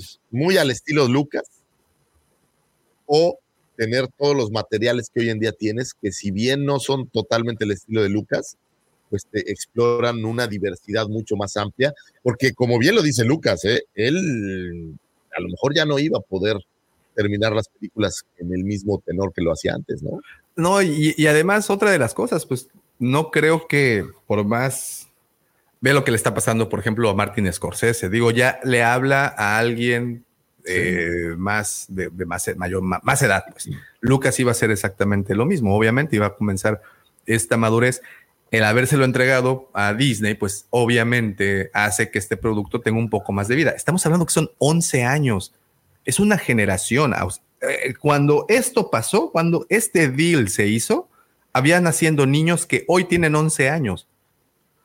¿No? Entonces, es, es, es, es que aquí es en donde debemos de entender cuando una película o un contenido no lo estamos, eh, lo que decía George, que siempre era como eh, la muletilla de es que el producto está diseñado para niños. Es que realmente lo está haciendo para niños. Estamos hablando de que son 11 años. Alguien que nació en el 2012, el, 30 de octubre del 2012, es un chamaco de 11 años que a los, eh, ¿qué fue 2014? Que a los, no sé, 6, 7 años vio por primera vez estas películas. A lo mejor las vio en el cine, a lo mejor ya las vio en Disney Plus, a lo mejor las vio en DVD, Oye, ese es interesante el comentario de, Charlie. Dice, oye, yo prefiero la comida buena calidad que un, que un mosto. Y yo estoy de acuerdo con él, pero eh, nada más quiero hacer un, un símil con lo que decías. Nos estarían entregando el año pasado la tercer película y sería todo, tres películas. Con Disney tenemos muchos más materiales. Entonces, justo como lo dice Charlie, ¿no? ¿Qué es mejor? Y esa es, esa es la, duda que, queda para pues, el, el Guampa Auditorio, ¿no? ¿Qué hubiera sido mejor? Tres grandes películas que, ojo, no sabemos si fueran grandes porque las precuelas, pues toda proporción guardada, digo, son lindas películas, pero... A ver, fíjate, este sí es un tema para filosofar, mi querido doctor, porque eh, digo, posiblemente Doña Carmen no sea ese monumento de mujer, pero tiene su corazón. Es chambeadora. Es Y, lo- chambeadora. y- no, le chambea, le chambea. Pues por algo está donde está, ahí en el Olimpo de las cariñosas. Aquí, aquí yo creo que Alfredito propuso una paradoja porque Sí, sí, sí, ambos son el deseo de mucha gente, ¿no? O sea, mucha gente sueña con ambos casos. Sí, tal cual. este, Ahora, yo creo que mil encuentros con Doña Carmen ya hubieran acabado con tu vida, ¿no? Ella es una drenadora de energía, es como una sucubo. Entonces, sí, sí, te sí, sí. chupa daumático la energía. Ah, la energía, híjole, le, le dicen la sanguijuela de la laguna. Sí, sí, sí. Entonces, es como el creme brulee y la gelatina. Así Haz de cuenta. a la de es, la boda es- de mi mejor amigo. Así haz de, haz de cuenta. Entonces, es una paradoja. Yo se los dejo a ustedes. Yo no sé qué sería mejor si tener tres películas en estos 10 años. Allá Ah, no o- estamos hablando de Doña Carmen, nada No, más. no, para- no, no. No hablo pues, de- estaba de de la- Star. Ah, No, pero, pero no lo sé qué sería mejor. O sea, lo que sí sé es que yo sí estoy agradecido por tener materiales que discutir. Nos dan carne para este programa, honestamente. Entonces, creo que es, es padre. Si no, ¿de qué hablaríamos? Pues de Star Wars, automático, ¿no? No hay más. sí, no, no, me queda. me- me- mira, le voy a poner gorra al alien, fíjate. Sí, ahí está. Oye, quedó buenísimo. Luis Rico. No es una alien, güey, es este Kid, Kid Fisto, ¿no? ¿Y no es un alien? Ok, tienes razón. Touché. Es, es- es verde y de- Sí, sí. Es verde y ojón. Oye, Doña Carmen a veces está verde y ojona y no es un alien, precisamente. No, bueno, se pone verde de lo enojona. Imagínate que los aliens vivieran aquí así normal, nos, nos cancelarían por, haber- por ese pinche comentario. Exacto, sería muy Sí, xenofóbico de nuestra horror. parte. sí, no los compares con Doña Carmen, dicen, no, oye, ¿qué pasó? No, sí, sí, Oye, hay y como tema, tema curioso, eh, siguen bajando las acciones de Disney. Tema por ahí interesante. Las vi ayer en 79 dólares. Llegaron a estar después de la compra de Lucas en 200 dólares hace un par de años y han bajado continuamente. Yo pienso que es una estrategia por ahí de unos grupos para hacerse de más acciones y yo creo que la acción va a subir. Me encanta a mí hablar de acciones, me divierte mucho, pero honestamente, y si yo fuera así, o si- lo que yo compraría unas cuantas acciones, 73 dolaritos, cómprese un par y pues ahí ven cómo crecen y pueden jugar a, a las acciones. Hay una plataforma que se llama Cuspid que tampoco nos paga ni madre, valdría la pena que pagaran algo mendigos. Y en Cuspid puedes comprar acciones de emisión de mercados extranjeros. Oh. Ahí se los dejo de tarea por si alguien le Cuspid. interesa. Cúspid. Con, Cuspid con K. con K, cúspid, ok. Sí, bajas la que- aplicación y te das de alta y el rollo y puedes comprar y tra- tradear. Oye, y dirán lo que quieran, y, y- y las acciones podrán valer 50 centavos en este momento, pero ayer Edgar Star Duarte, a quien le mando un saludote eh, a nuestro buen Edgarín, colaborador también de la Cueva del Guampa, nos mandó fotografías de su visita a Disney. Los parques están reventando, güey. No, claro. güey. Los parques están a tope. Ojo, no es una empresa que, que vaya a quebrar. O sea, Disney es una máquina y, y Vanguard Group, el ejemplo que te daba del mayor accionista, pues no es una empresa que, que le apueste a tonterías, ¿no? O sea, son No. muy serios. Y yo creo que Disney sí está experimentando ciertos temas, van a ajustar y va a retomar. Pienso yo que es una estrategia, o sea, yo no creo que sea un, un tema de que el mercado, ya, puede estar equivocado, ¿no? Los, los quiera tronar, sino yo creo que están bajando las acciones para que se hagan algunos otros eh, grandes eh, accionistas de más acciones y va a volver a subir, estoy de eso seguro, ahí se los dejo de tarea. Eh, obviamente la bolsa es un, es una apuesta a largo plazo, entonces ahí yo se los dejo de tarea. Ahora que pasen dos años y les diga mis acciones se duplicaron, ahí nos acordaremos de esto. Muy bien, señores, sigamos con el 30 de octubre del 2020. Era lanzada o liberada la segunda temporada de El Mandaloriano. Se estrenaba con el capítulo de Marshall, dirigido por John Favreau. Si traigo esto a colación, digo, yo sé que no siempre hablo de cuándo se liberan las series, pero este capítulo fue muy emblemático, Daumático. Fue aquel capítulo en donde vemos a Cod Van hacer su aparición, gran conexión por ahí con Aftermath, y vemos también a Boba Fett. Entonces, es este Y capítulo no olvides que también un dragón de Crate. un dragón de Crate, así es. Entonces, alguien por ahí hace un par de programas, o creo que en el programa con Mandalor, me preguntaba eh, qué pensaba, no me acuerdo de qué capítulo. Ah, del capítulo donde aparecía Luke. Y sin duda alguna, lo que yo les decía es, si nuestro mayor pico en el Mandaloriano al día de hoy, esto es a título personal, es la aparición de Grogu. O sea, el Mandaloriano ha sido muy sorprendente, pero nada me ha sorprendido más que ver a Grogu.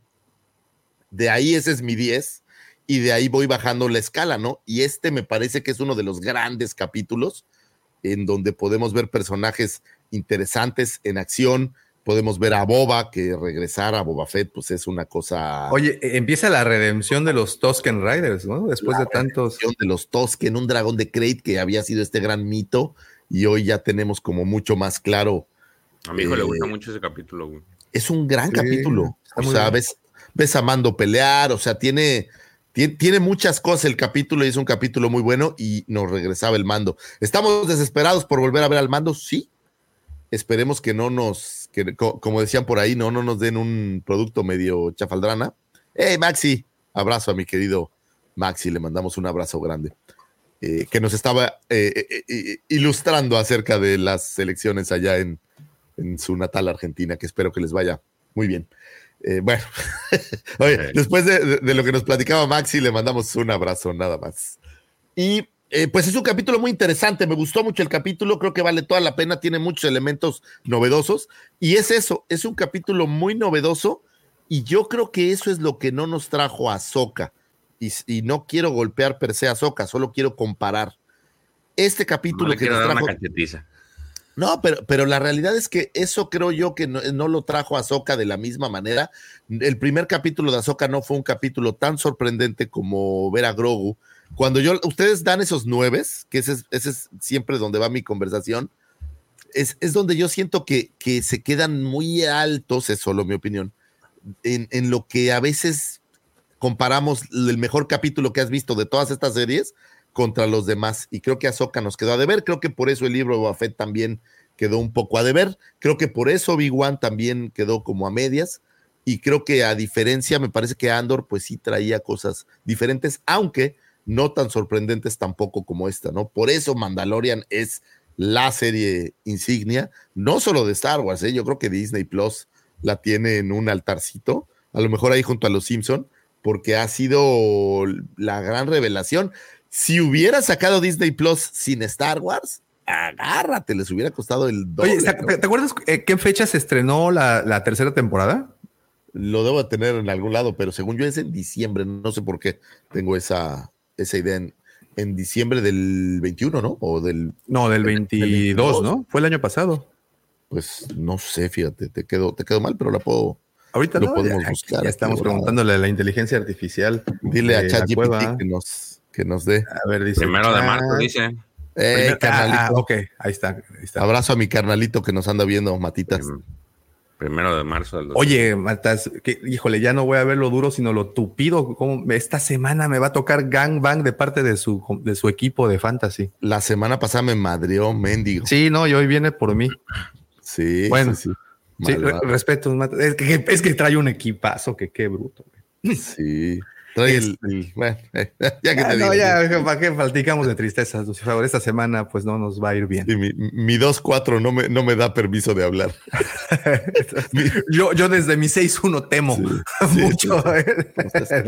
Anyway, eh, pues buen ¿Cuándo dices que salió? La tercera en marzo. Y, y bueno, lo preguntaba por esto. Fíjate, eh, el impacto no solo en, en la parte de Disney Plus y bueno, el impacto que fue la, la- la serie, y hablando desde nuestra trinchera, que es eh, el coleccionismo. eh, la primera temporada se estrena igual, si no me mal recuerdo, por oc- octubre, eh, noviembre, y esta otra, la segunda temporada se estrena en octubre también. Lo que me lleva es a que Navidad Claro. le entregaron productos para Isco, ¿qué tal? ¿Cómo estás? Abrazo. Eh, le- nos entregaron productos hypeados para las Navidades. Y en la tercera temporada se fue a marzo.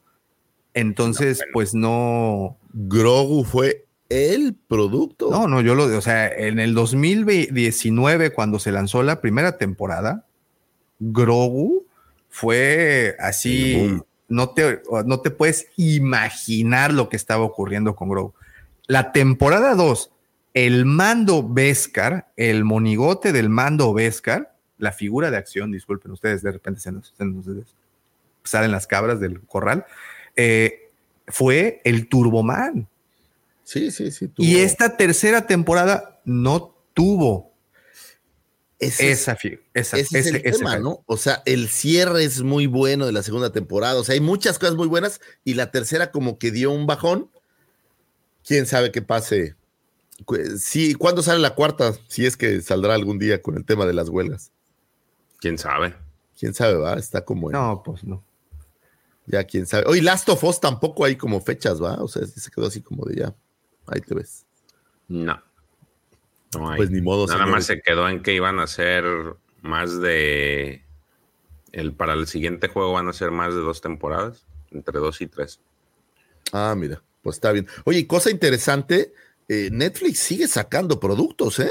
Ah, esos cabrones. Sacan y sacan y sacan y sacan, ¿eh? Con este Bueno, pero- de, de las huelgas se ve que tenían mucho en producción y Sí, sí, eso es lo que te iba a decir. siguen, siguen lanzando cosas interesantes por ahí del lado de Netflix, que no ha parado nada con el tema de la huelga. Pues señores, échenle un ojo al este capítulo, vale la pena volverlo a ver. A lo mejor si ves este y el último capítulo, con eso tienes, ¿no? Creo yo. Sería, No, a pues mí sí, me digo, gusta. De es- este y el del el creyente son los que más me gustan de la serie. Por encima de. del ¿El creyente cuál es? ¿Es el de. Es donde Luke? sale este Billboard. Cuando van a, a obtener los códigos para encontrar a Gideon. Y, la, y, y- y entonces, ¿en dónde queda para ustedes en donde sale Luke? Me gusta mucho a mí, pero no, pero no me pero no me gusta tanto como estos dos.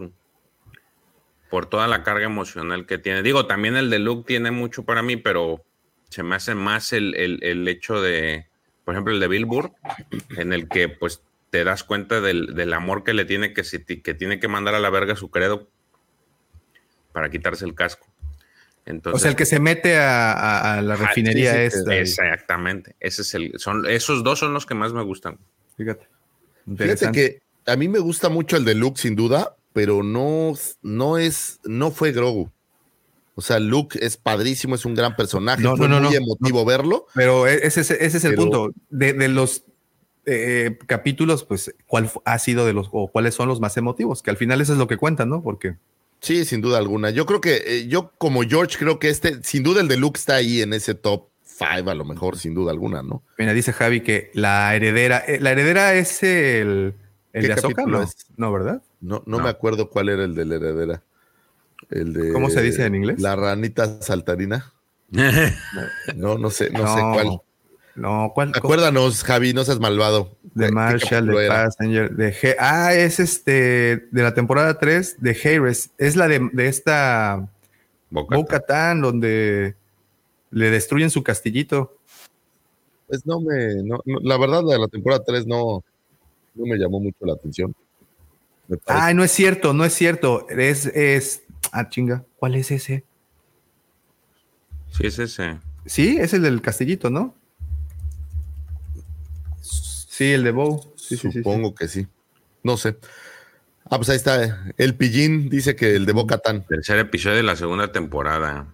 Es en donde llegan al planeta después de ayudar a la ranita. Ah, pues está bien. Que. Ah, ok, whatever. Está chido. Tercer capítulo de la segunda temporada, La Heredera, ¿no?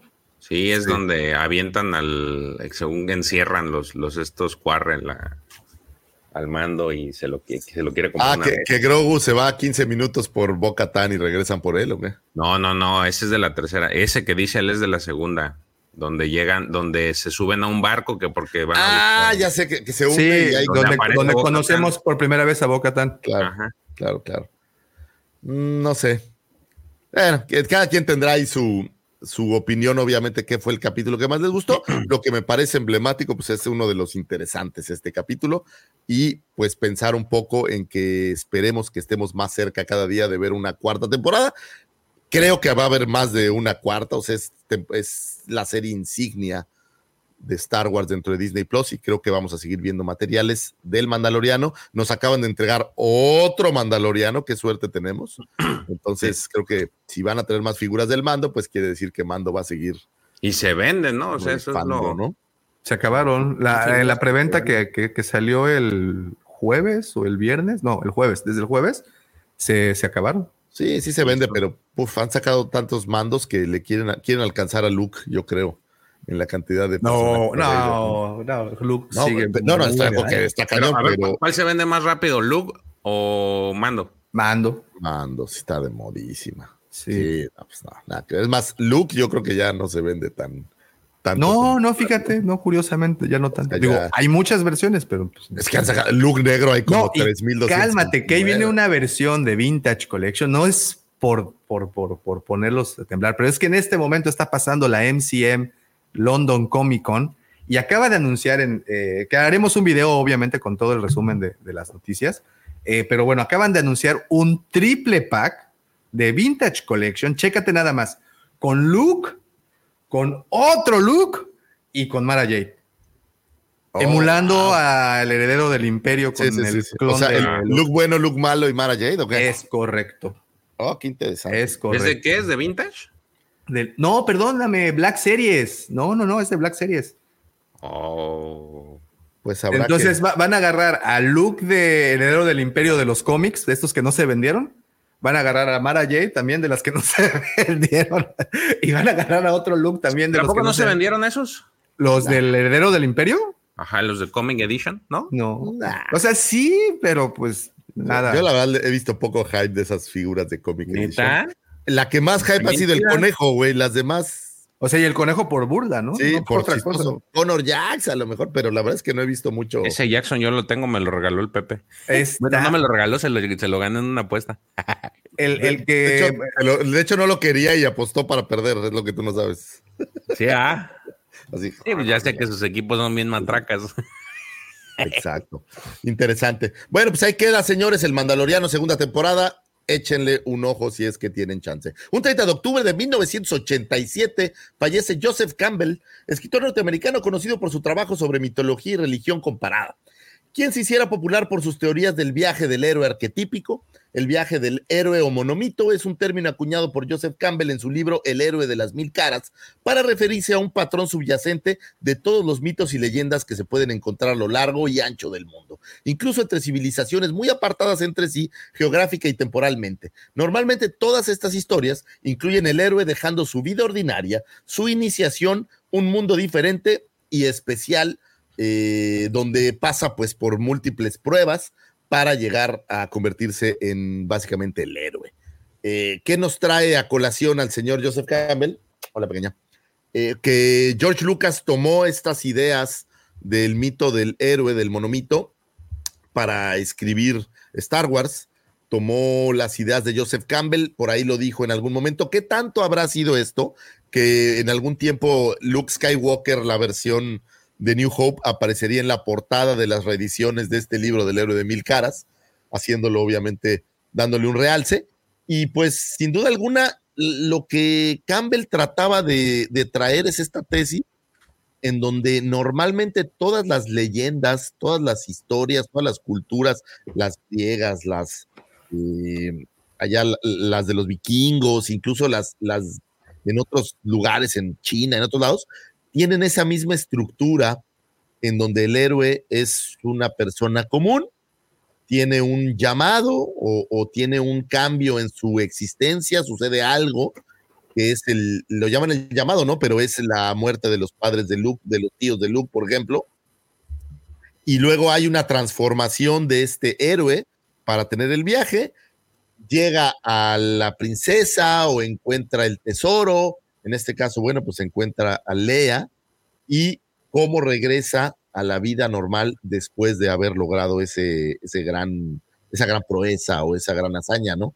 Entonces, él, él basaba esto o lo, lo hacía los paralelismos entre toda la historia del hombre y todas las leyendas e historias que hay en base a héroes y cómo esto se podía replicar. Y hoy en día es muy común ver una película en donde tiene estos elementos, ¿no? Digo, Mira, que fíjate, yo, yo aquí te compongo uno rapidísimo, fíjate.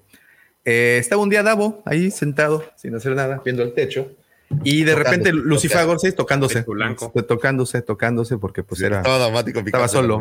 No, no, no, es otra cosa. Y bueno, en eso recibí una llamada de Lucifagor diciéndole, oye, ¿por qué no hacemos un podcast? Vente a la casa, vamos a grabar. Y yo le dije, no, qué hueva. Es la 3, ¿no? Refuse to the call. Y Sí, sí. este, y entonces de repente, pues fui al Oxxo. Seguía dramático. Seguí tocándome, pero dije, "Chal, ¿sabes qué? Me hacen falta unos gancitos. Entonces fui al Oxxo y en el Oxxo me encontré a un maestro que me dijo, oye, ¿qué has hecho de tu vida? Y yo, pues nada, pues deberías de hacer algo. Entonces, ese es el mentor, fíjate.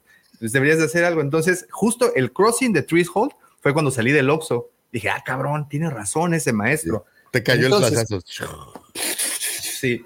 Entonces estaban pues estas pruebas, ¿no? Porque de repente me llama mi ex esposa y me dice, oye, tienes que hacer esto y esto y esto. Y, y, y- y, pues era el enemigo, ¿no? Entonces este, no me iba a dejar ir, ir para allá. Eh, pero pues de todas maneras hice ese aproximamiento, que es el paso 7, que es en donde dije, no, espérame, ¿por qué? Yo puedo, soy una entidad independiente e individual. Y entonces este, tuve ese, esa muerte, porque pues sí, me dieron una putiza después de haber dicho eso, y renací. Entonces, de ahí, pues me fui para casa de Lucifagor, en donde grabamos, llegué al, al- al castillo de la princesa, y, y de repente, pues me regresé, y este, y pues resuré, resur, ¿qué? Resu- re- Resurgí. resurgí, no, pero resurrección. Renaciste, renaciste. Renací, sí, renací después de la putiza, porque pues nunca le contesten así a sus ex esposas. Y este, pero pues regresé con la grabación, que era la parte importante. Ese es el viaje del héroe. Ahora, fíjate cómo lo puedes comparar con Star Wars, ¿no? Ordinary World tienes a Luke, un campesino de Moist en Tatooine, un don nadie, digamos. De Mois. La llamada a la aventura, Leia diciéndole, eh, ayúdame, Obi-Wan Kenobi, you are my only hope. Encuentra esta grabación, entonces no sabe ni qué rollo, pero dicen, ah, esta no sirve ni más, o sea, ya borra toda la información de ese androide y, y vámonos. Eh, se escapa Artú y entonces conoce a Obi-Wan. Tienes ahí el, el, digo, para los que nos escuchan, estamos viendo un chart de cómo se estructura el viaje del héroe. Si nos estás escuchando en el podcast, te recomendaría venir al video nada más para que puedas ver el chart que estamos viendo, ¿no? Crossing, eh, bueno, conocer al mentor, ya conocí al mentor. Crossing de Threshold, pues yo creo que es este momento en donde encuentra a sus tíos muertos y se da cuenta pues que ya no hay, ya no hay más, ¿no? Hay que, hay que irnos a otro lado. Test Allies and Enemies, quiero pensar que es este encuentro con Han Solo y pues se hacen, a mí no sabe si son buenos, malos, si le ayudarán o no. Eh, tienen el approach, que es este momento, creo yo, en donde aprende a, a pues ser un Jedi, ¿no? Estas, oye, iba a decir estos cursos que le daba Obi-Wan Kenobi, estos cursos rápidos express, y luego tienes eh, Death and Rebirth, que ya renace como un, yo creo que esto tiene que ver por ahí con la muerte, ¿no? La muerte de Obi-Wan, en donde él pues ya renace y ya cambia toda su, su existencia. Eh, salvan a la princesa, ya cuando cambia, pues eh, se vuelve este gran piloto que es el que salva a la rebelión en destruir la estrella de la muerte. Y luego hay que regresar el camino, que es el camino de regreso, ya ganamos. Eh, ¿Qué hacemos ahora? ¿A dónde vamos? Eh, ¿Cómo seguimos? Se vició un poco ahorita que entraste, Davo. Ah, ¿Ahí se escucha? ¿O ya Se no? escucha como un poco. ¿Y ahí? Es que se escucha un siseo que no se te oía hace ratito. Oh, Ya lo echaste a perder. Ay, sí. Pero bueno, básicamente eso es el- el- la idea del camino del héroe.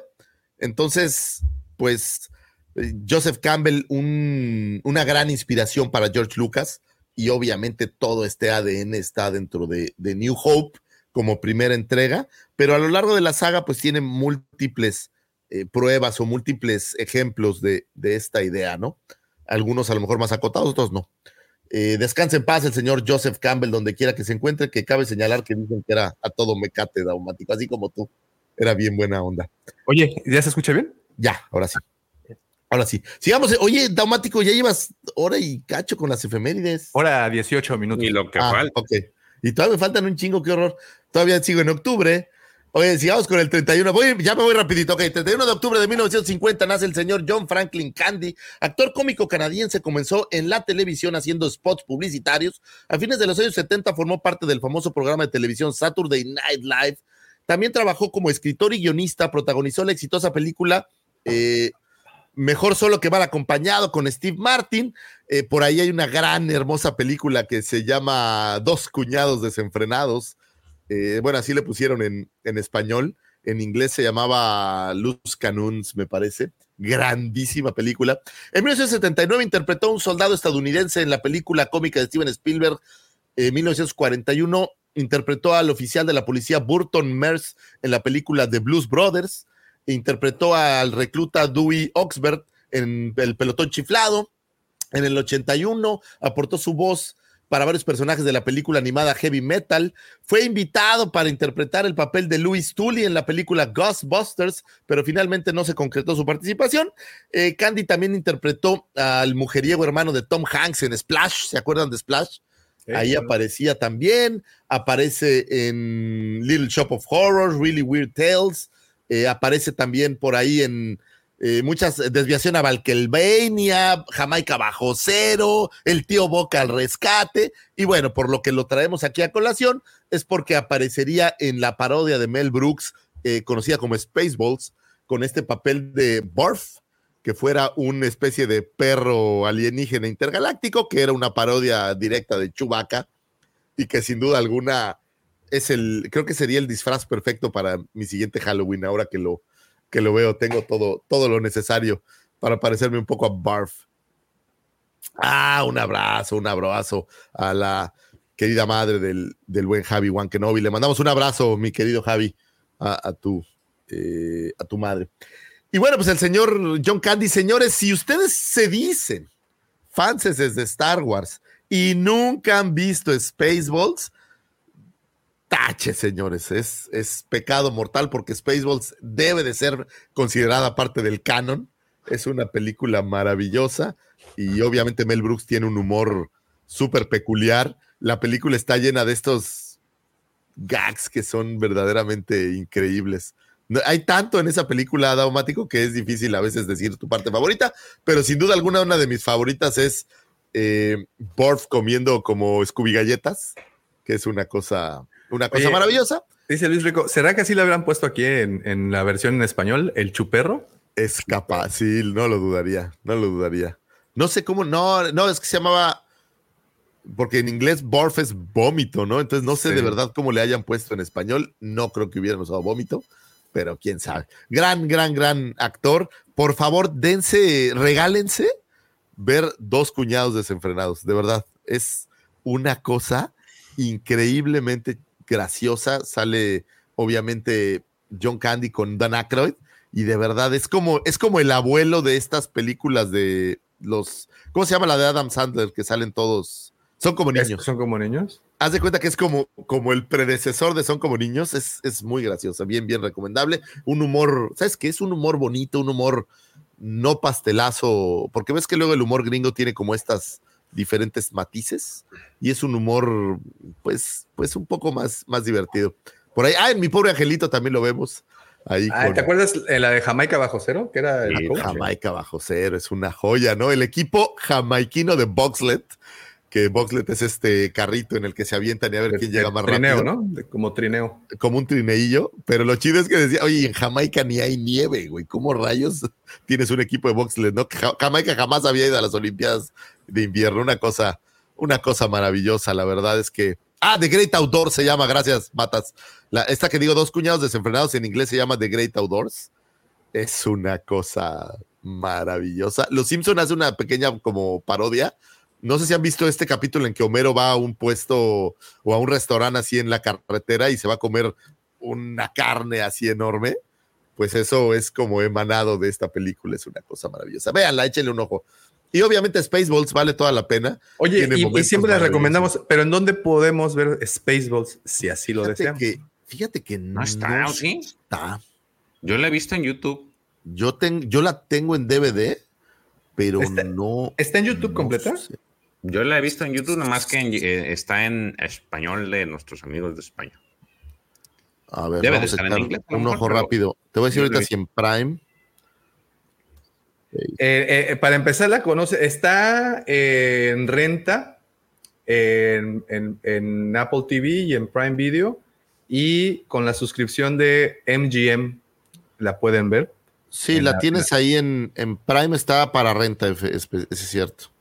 Y eh, en algunas partes les pusieron la loca historia de las galaxias. Ah, sí, sí, sí, sí. Tiene, digo, esa es como la versión, creo que en, México también le deben de haber puesto así. Spaceballs, pues es la, el nombre, pues en Estados Habría Unidos. que recordar Sí, cómo, fíjate, la, cómo la eh, pasaba Canal 5, porque era de- aquí te va la, la- la descripción eh, en castellano. La princesa Vespa decide huir justo antes de su boda con el príncipe Valium. Para ello se lleva su robot Dot Pinches Matrix y una pequeña nave espacial. Ante eso su padre, el rey Roland de Druidia, ofrece una recompensa a quien encuentra a su hija. La recompensa le interesa mucho a Lone Star, que es Lone Bill Pullman, y su ayudante Vómito, que debe mucho dinero a un delincuente llamado Pizza el Hut. Pizza Hut. Está En su ida, la princesa Vespa es interceptada por la nave del mando Lord Casco Obscuro, que trabaja para el presidente del, planet- del planeta Spaceballs, que es Mel Brooks, Mel Brooks, perdón, que en sí es la de Lone Star. Bueno, pues ahí está. Ah, y el maestro Yoda es maestro yogurt. Yogurt y usan el Schwartz. En vez de la fuerza es de Schwartz. Es una cosa maravillosa. Échenle un ojo, señores. Está, de verdad está buena y divertida. Y Y, sí, como dice George, perdón, está en YouTube, pero traducida a, a castellano también. Está, está muy buena. Échenle un ojo. Sigamos, señores, con un 31 de octubre del 1961 nace Peter Robert Jackson, director y guionista y productor de cine neozelandés, conocido especialmente por dirigir, producir y escribir la trilogía cinematográfica del Señor de los Anillos, La Comunidad del Anillo, Las Dos Torres, El Retorno del Rey, así como la trilogía del Hobbit, Un viaje inesperado, La Desolación de Smog y La Batalla de los Cinco Ejércitos. Es ganador de tres premios Oscar y un Globo de Oro por El Señor de los Anillos.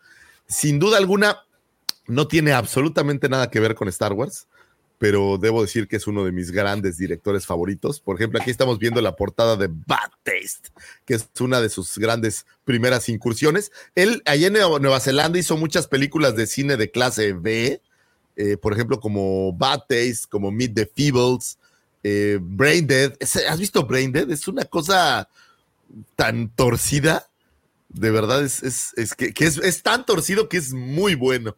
O sea, es, es una película de zombies cómica, pero con unas twists así. Hay, hay un zombie que parten completamente y solo queda el, el aparato digestivo, pero el aparato digestivo sigue siendo zombie, ¿no? Entonces es una cosa así muy torcida, daumático. A ver, Bad Taste. Es una cosa Bad maravillosa. Taste. Tiene por ahí Criaturas Celestiales, que es una cinta como de suspenso seria, es, es una buena película. Y bueno, pues vimos por ahí esta cinta de Sector 9, King Kong, Máquinas Mortales, Las aventuras de Tintin. Eh, un, gran director, hace grandes películas. Le dieron esta oportunidad. Era muy curioso cuando hizo El Señor de los Anillos porque su palmarés previo no era pues tan alentador para hacer una película del tamaño que fuera El Señor de los Anillos y sin embargo pues quedó un productazo. Sé que no todo mundo es fan. Me parece que eh, hay que haber leído las novelas para que seas más fan del Señor de los Anillos. Sin embargo, pues me parece que las cintas son, son maravillosas y trato de recordarlo cada año, trato de tomarte. Ahora que estás en Halloween, Daumático, ve Braindead, por favor. Oye, es, eh, Bad Taste, nada más para que sepan, está en YouTube, grat- bueno, gratuito. Bad Taste. Sí, pues, está en YouTube. Ya, ya acabo de. Estoy, estoy viéndola, de hecho. Y Es- la otra, ¿cuál era? La que habías dicho. Braindead Eh, se llama. Brain Dead. Así es. De- Ojo, no esperen efectos de última generación. no, está poca no madre. Esta de Brain Dead, quiero que sepas que la hizo en un pueblito en donde agarró a los que vivían en el pueblito y familiares y les dijo, chavos, ayúdenme a hacer una película y prácticamente le hizo sin dinero y quedó una obra. Es como ver una película del santo, pero neozelandesa, diría. Fíjate que no está la de Brain Dead en YouTube, pero está una que se llama Dead Alive del 92. ¿Te, te sirve? No, no me sirve. Es, no, no sé, de- ¿es de Peter Jackson de Dalai? Es de Peter Jackson, sí. A lo mejor, a ver la portada, porque a lo mejor es nombre cambiado, ¿no? Este. A, ver, no, es que mira, mejor te voy a compartir el, el- la pantalla porque es esta, mira. A ver. Mm, no veo nada, no veo nada. Pues adelántale en medio, digo.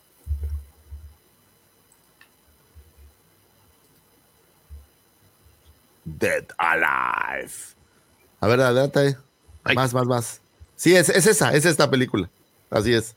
Búsquenla como Dead Alive. Eh, es una cosa maravillosa. En Estados Unidos le pusieron Uy, casi. eh, Es que ya tengo un contador de que me dice, no pases ¿Ah, cosas por YouTube. Sí, güey, no, luego nos tiran. y, pues, Es, es maravillosa, es una buena película para Halloween, ahora que estamos en fechas coquetonas. Échenle un ojo, vale la pena. O puedes ver Meet the Feebles, que también debe de estar por ahí en, en internet. Imagínate que los Muppets fuera una versión torcida de eh, hollywoodesca o bueno, del teatro, en donde fueran personas reales y que tuvieran problemas terrenales, voy a decir, ¿no? O sea, como enfermedades venéreas y cosas, pero con Muppets Venéreas. con mopeds, con, con marionetas. Es una cosa sumamente torcida, muy ¿Es también de Peter Jackson?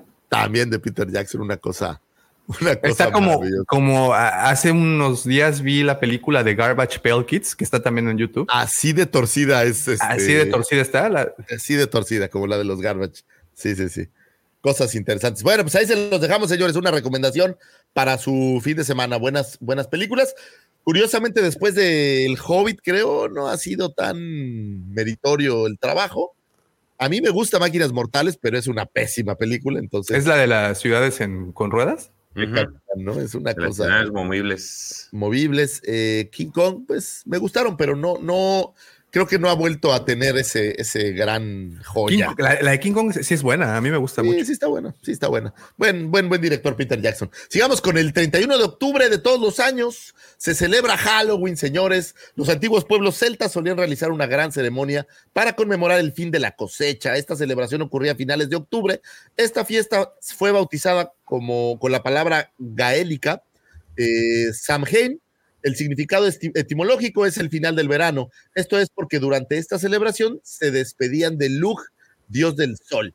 Los celtas habitaban diversas regiones en Irlanda, Inglaterra, Escocia y Francia, y víspera de la celebración de todos los santos es que crearon esta celebración. Eh, sin duda alguna, Halloween es una de las grandes celebraciones del año. A mí me parece que es la mejor del año, me gusta, es la que más me gusta. Halloween, hay dulces, hay disfraces, hay sustos. No sé qué puede ser mejor que eso. Bueno, no dudo que Santa está chido, pero nada más chido que comer dulces. Sí, en un frenesí. Ayer fue horrible porque haz de cuenta que daba yo dulces y llegaban mis hijos con dulces, ¿no? Entonces era un mercadeo así. Un, tom- un toma y daca. Y, hay límite de horario para la ingesta de. Son como gremlins. Después de, después de las 10 no les des nada porque si no se No, no, complica no, el yo- tema. yo te- ya- yo te- te- te- Lucifago, yo te había platicado desde hace ya algunos años una técnica ancestral de la venganza. De antes de ir a el dejar a. problema es que, es que se quedaron conmigo, entonces. Sí, no, no, no hay, no hay, no hay, no hay, no hay. Pero bueno, este es un consejo. Ahora en Halloween, aprovechenlo, señores, sobre todo para los papás solteros que, que tienen a la bendición con ustedes el fin de semana y, y tienen que llevarlos oye, a, a- a pedir Halloween. Llévenlos, llévenlos, pidan Halloween, que se lleven sus dulces y justo antes de ir a entregar a la bendición, que se coman unos tres o cuatro o cinco bolsas de esos dulces y la dejan. Es una bomba de tiempo. Y estalla ya cuando ustedes están ya lejos. Está padre. Oye, un comentario que quedó, perdón que me regrese ahí de eh, el, GP, abrazo hermano, habla de que tuvo caricaturas y se refiere a Spaceballs seguramente. Sí, hay una serie animada de Spaceballs y es también un humor ahí curioso. Eh, esa, esa sí la encuentras en YouTube, yo la vi en YouTube hace relativamente poco, por cierto. Eh, sigamos entonces, señores, porque se nos acorta el tiempo. Vámonos con un primero de noviembre de 1946. Nace Dennis Muren, artista y supervisor de efectos especiales de cine estadounidense, reconocido por sus trabajos para directores de cine como Steven Spielberg, James Cameron y George Lucas. Ha sido galardonado con nueve premios Oscar, ocho de, los, eh, de ellos mejores efectos especiales y otro por logros técnicos. Junto con George Lucas trabajaría en seis entregas de la saga de Star Wars, obviamente las seis primeras entregas, eh, las eh, originales y las precuelas. En 1976 fue contratado por la recién creada Industrial Light and Magic por George Lucas, en el seno del cual pues colaboró en la creación de todos esos míticos efectos dentro de la saga, fue pionero de las tecnologías eh, de CGI en aquellos entonces eh, y de la imagen generada por computadora. Para, eh, fue un gran influyente en cintas como Terminator 2, El Juicio Final. Eh, uno a lo mejor no se da cuenta, pero Terminator tiene uno de los efectos más difíciles que puedes ver. ¿Recuerdan este efecto donde el Terminator atraviesa los barrotes? Claro, pero no es Terminator, era el, el policía, ¿no? El, perdón, el, bueno, el otro es que era otro Terminator, ¿no? El, chico Mercurio. T2000 o T, no sé qué es. Sí, sí, Ese efecto, o el efecto donde sale del fuego. Sí, que sale del fuego, todo hecho metal y de repente vuelve a tomar el rostro. Pues todos efectos los, los tenían por ahí ellos, junto con James Cameron, que debo decir que es otro de mis grandes directores favoritos. Eh, y bueno, pues, Muren ha trabajado en cintas tan emblemáticas como E.T. Eh, ¿Sí sabes cuál es E.T., George? Es una de un extraterrestre Ah, es una de un extraterrestre chaparrito, por si, por si no sabías. medallas. Es, es eh, sí, el que Pepe te mandó. Y este es una gran película. Por ahí aparece en Indiana Jones y el Templo de la Perdición, Inner Space, en El Abismo. Este efecto del abismo del agua, por si ustedes no están en este canal, el abismo es esta cinta en donde están trabajando en un abismo en el mar muy, muy abajo y aparece una criatura que se primero se puede ver como un brazo de agua, pudiéramos, un tentáculo de agua, pudiéramos decir. Ese efecto por ahí. Le el rostro al cabrón. Exactamente. Aparece en Jurassic Park. Eh, tuvo por ahí, obviamente, participaciones en prácticamente todo lo que ILM tocó durante esos, esos años. Fuera un, un gran, gran, gran creador. La Guerra de los Mundos, Hulk, eh, Casper, Parque Jurásico, es, un sinfín, actividad paranormal, Super 8, que es una gran cinta, por cierto. También eh, basada en, la, en, la infancia de Steven Spielberg. También basada en la infancia de Steven Spielberg. Interesantísimo, un gran, gran, gran artista de los efectos especiales. Y, él vivió, bueno, él estuvo en una época en donde había, creo, mucha creación mecánica. O sea, es, la gente hacía muchas cosas eh, que me parece muy artístico. No que los artistas de, del CGI o del digital no lo sean. No, pero, sabes que si es un efecto, Lucifagor, esto que estás mencionando, ya es, y, creo que sí debemos de a veces no darlo por sentado, porque creo que eso es lo que pasa. creo que en algunas ocasiones hemos visto, y lo platicábamos en un podcast que le dedicamos a los efectos especiales. Antes, antes me refiero a hace unos 20 años atrás, eh, decías, es una película, tiene unos efectos increíbles, güey. Está poca madre porque tiene unos efectos muy buenos. Hoy los comentarios ya no son así. Ya damos por sentado el ver una nave, el ver una explosión, el ver un monstruo, el ver una cicatriz, una caracterización. Ya lo damos por sentados. Y muchos, incluso, sobre todo niños, pues ya no les sorprende como nos llegó a sorprender ese Terminator, bueno, o el policía este de Terminator cruzando las barras de la cárcel eh, y, hay un montón ¿no? de ejemplos que podríamos dar que fueron efectos especiales que nos, nos dejaron pues ese recuerdo, es un bonito recuerdo. Y hoy en día los niños pues de verdad creo que ya no tienen esta, este nivel de sorpresa, sobre todo porque muchos de esos efectos los pueden hacer con el maldito último filtro del TikTok. Sí, eso es correcto. Ya eh, vi unas, unos ejemplos de deep fake este software en donde te hacen una foto digital hablar y comparan cómo hablarías tú, o sea, tú, una persona diciendo un texto y luego lo pasan al deep fake cambiándole las palabras y es impresionante cómo cada vez la tecnología ha ido avanzando y ha ido Yo hace dos noches me volví en el canelo y empecé a bailar. Y traigo un morraja y taca, taca, taca, taca, taca, Hay un filtro que te hace parecerte al canelo, güey. Sí. Eso es lo que. Entonces, vaya, si la tecnología la tienes en, el, al alcance de tu iPad, de, tu, teléfono, de lo que tú quieras, eh, creo que eso, pues ya los niños o personas más jóvenes ya dan por sentado lo que estás viendo en la pantalla. Cuando antes, como bien comentaste, yo creo que sí era un arte. No, una vez más, no es que lo de hoy no lo sea, pero ya no es un arte tan apreciado como el maquillaje, lo que platicábamos hace un momentito.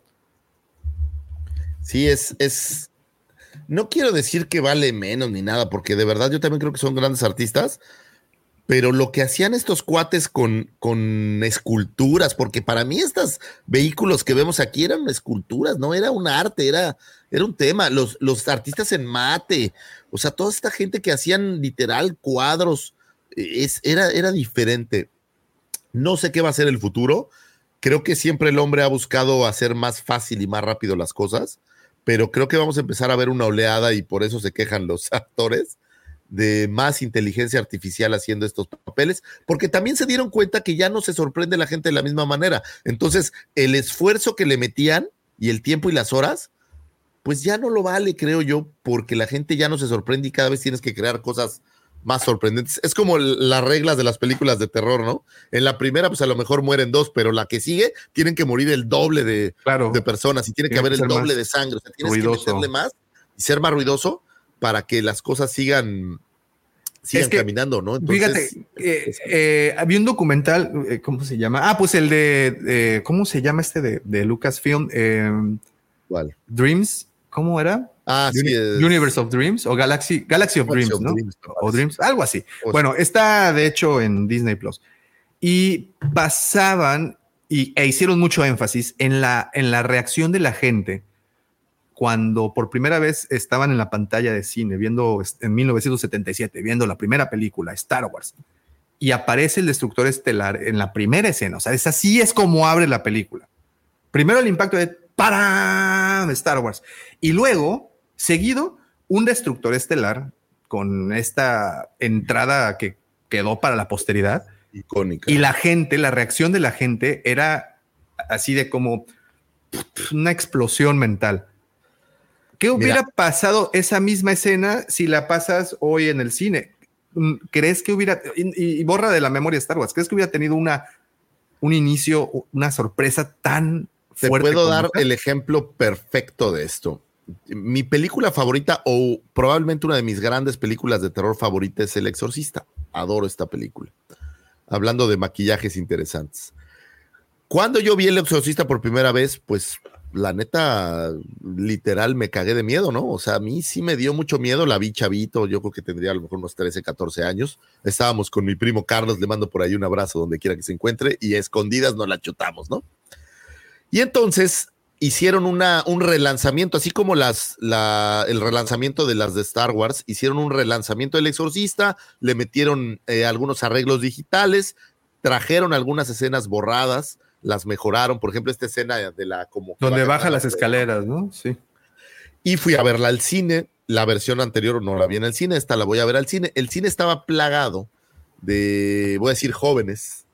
Yo era joven en aquel entonces, pero era un gran fan y lo que era muy interesante es que a los chavos les causaba más risa que terror las escenas.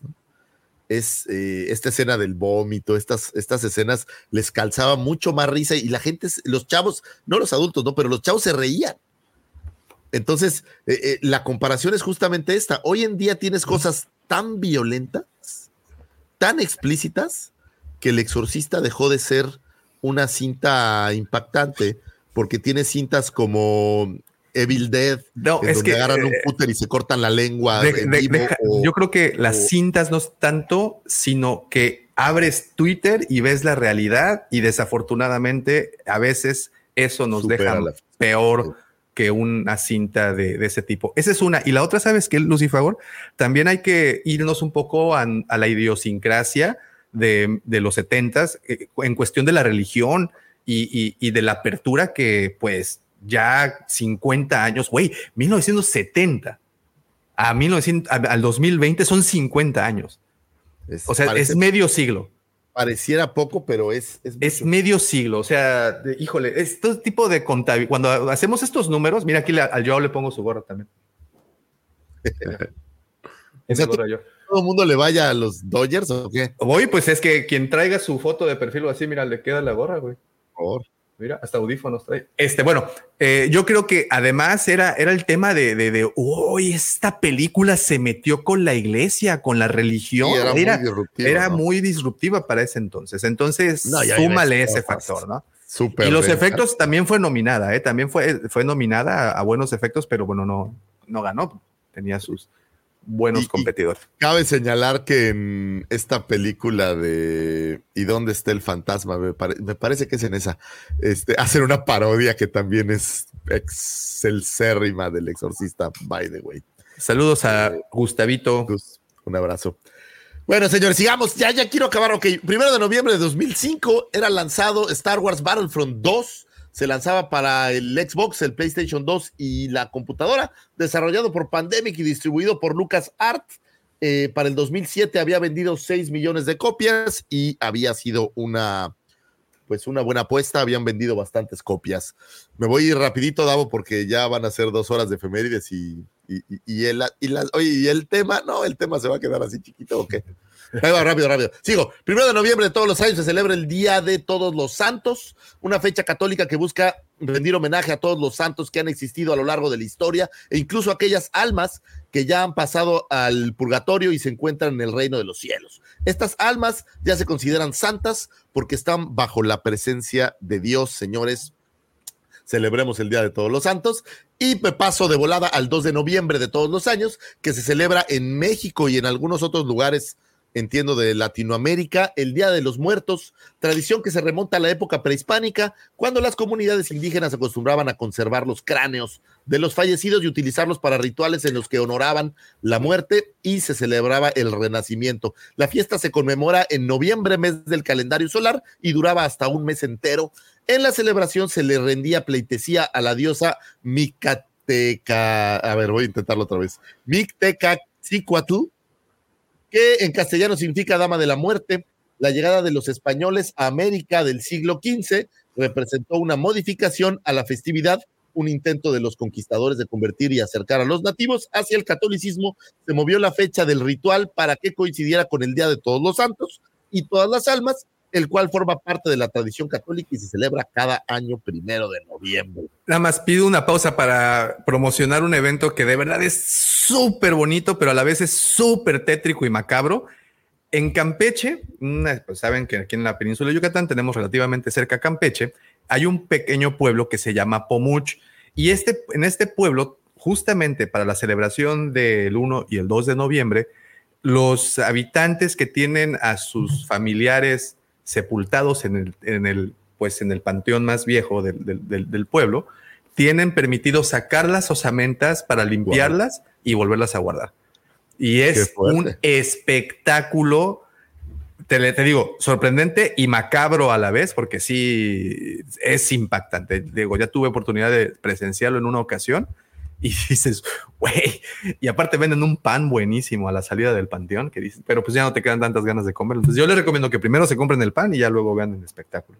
Sí está, sí está un poco tremendo. Pero Pomuch, Pomuch Campeche, echen un ojito. Pomuch Campeche. Echen un ojito y es una de las cosas creo que más únicas que van a poder. Ah, hay, hay en, en, México hay muchos lugares, en, en Michoacán hacen cosas hermosas en donde puedes ver estos bonitos altares. La gente va a los cementerios a recordar a sus deudos.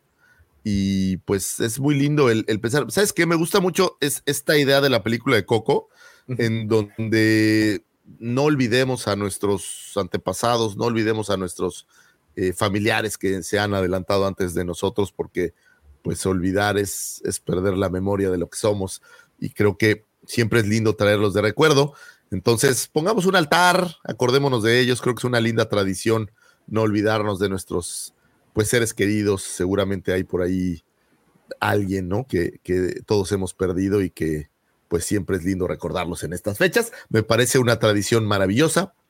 No, el otro día me corrigieron, no es exclusiva en México, es una tradición eh, pues más desarrollada. Mesoamericana, ¿no? Mesoamericana, pero eh, siempre tenemos esta sensación como que es muy de nosotros y compartirlo al mundo es maravilloso. Hoy en día, pues creo que es mucho más popular. Hablando de Coco, creo que la, la popularizó aún más. Digo, al final del día, eh, pues lo importante de estos eh, temas culturales, pues es que no se pierdan, ¿no? Entonces, señores, pongan su altarcito, acuérdense de la gente que, que queremos, la gente que quisimos y mándeles un apapacho a los muertos. No hay nada de malo en, en acordarse de nuestros seres queridos. Abrazo y feliz Día de Muertos, señores. Y de paso, oye, pues creo que es, es, es, Día de Asueto, ¿no? Sí, y después, porfa, no, no, no me visiten. Ahí, ahí están, ya, ya, quédense. Está bien. Ahí. Vayan y jalen en los pies a Davomático. No, está hombre. bien así, gracias. Sí, dale, dale. Mira, más, no hoy, creo, pero tampoco fíjate, quiero poner a prueba. La, la cueva del Guampa es tan popular que llega al Spirit YouTube, así el YouTube de los muertos hasta allá llega la cueva del Guampa. Entonces, este, señores muertos, si hay alguno que ande ahí chocarrero por aquí, vaya y jálele los pies al joven daumático. Ah, bueno, bueno. Y si es muertita, pues también, pero pues, Pues también jálele este, el dedo gordo, el dedo gordo. ándale. Y, y con eso queda. El, de- el- el dedo chato. el dedo chato, sí, sí, sí, sí. sí. El cíclope Entonces, japonés. Festejemos el Día de Muertos, es, es bonito. Digamos, señores, un 2 de noviembre de 1992 nace Naomi Aki, eh, actriz británica, quien le diera vida al personaje de Jana en la cinta de 2019 de Rise of Skywalker, también conocida por interpretar el papel de Bonnie en la serie The End of the Fucking World, para aparecer eh, también en la cinta de 2016, Lady Macbeth. Eh, y ya, felicidades, Na- Naomi Aoki. Rápido. Sí. Así, vámonos rápido. Señores, un 3 de noviembre de 1952 nace la señora Marta Teresa Magaña de González, querida madre mía hermosa. Te mandamos un beso y un abrazo enorme. Mi madre es todo lo bueno, lo malo no, lo malo lo saqué del tacua, pero todo lo bueno que soy en este mundo, te lo dejo a mi señora madre. Te mando muchos besos, mamita querida. Saben que los amo con el alma y que los adoro. Eh, no hay nada. Sa- ¿Saben qué? Una madre es, es ese cómplice que te hace sobrevivir algunas etapas de tu vida que a veces es bien difícil sobrevivir. eh, esas adolescencias. Y no le quito mérito a los padres, sin duda alguna, pero no puedo negar que eh, mi madre fue una gran cómplice de mi existir. Y te amo con todo el alma, madre mía. Eh, este, la paz es padrísimo, que celebren mucho, que se vayan a echar unos tragos, unos eh, alipuses sabrosos. Y ahora que vengas acá a Cancuncito, pues ya festejaremos. Te amo, madre mía, pásatela muy Oye, bien. y, y a veces, a- a- y, a- y en general a todas las madres mexicanas, el hecho que nos ayuden a sobrevivir se- enseñándonos a casi matándonos. es No, no, la, algo- la- la chancla voraz siempre es, siempre es muy útil. Pero es, es, es un cariño interesante, ¿no? Yo veo el, el cariño, por ejemplo, de mi mujer con, con los niños, que es, es una conexión diferente, ¿sabes? Como padre uno, pues los amas, pero eh, sí se ve una conexión distinta y debo decir que, madre mía, es mi jefe es lo máximo, le mando un beso, un beso grande. Gran fan de este programa, por cierto, nos escucha todos los, todas las semanas. Desde el Entonces, primero. Desde el primero, creo que fue el primer celular que hackeé para que apareciera en YouTube. Entonces, Sí, madre de- mía, De hecho, sí. besos, jefecita preciosa, pásatela de poquísima. Besos grandototes. Y ya casi para terminar, señores, 3 de noviembre de 1996 era lanzado Star Wars Shadows of the Empire, el videojuego para el Nintendo 64, videojuego que vendiera más de un millón de copias. Un detalle curioso eh, dentro de el videojuego en la versión de Nintendo 64, la supercomputadora donde se alojan los planos de la segunda estrella de la muerte, a la distancia parecería un Nintendo 64 interesante. Este videojuego pues era parte de este plan de, no sé si plan de medios o llamar esta iniciativa de Star Wars, en donde querían traer todo un set de medios para eh, pues vestir una nueva historia que era Shadows of the Empire. Hoy en día, total y absolutamente fuera del canon, ¿no? La historia ha quedado descanonizada, sin embargo, pues en las palabras de mi querido profesor, arma tu propio canon y quédate con Shadows of the Empire, que es una gran historia. Eh, se hicieron muchos materiales, hay cómic, hay el videojuego, hay, me parece que novelas también, ¿no? Hay una novela, sí. hay scores, se hizo un disco, de hecho se, se hizo música muy, muy bonita.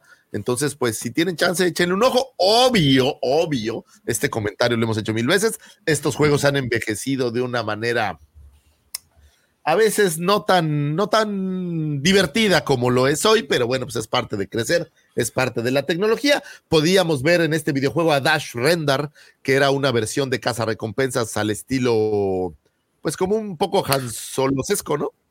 Podíamos verlo, eh, pues ir a buscar los planos de la Estrella de la Muerte en una historia totalmente independiente a lo que hoy sabemos. Digamos que cuando llegó Rogue One, así como en el capítulo de Los Simpson del borrego, le hizo quítate tú y quedó, quedó ahí establecido. Entonces, pues ya quedó fuera del canon, pero es un, es un gran material. Sobre todo yo le recomendaría el cómic.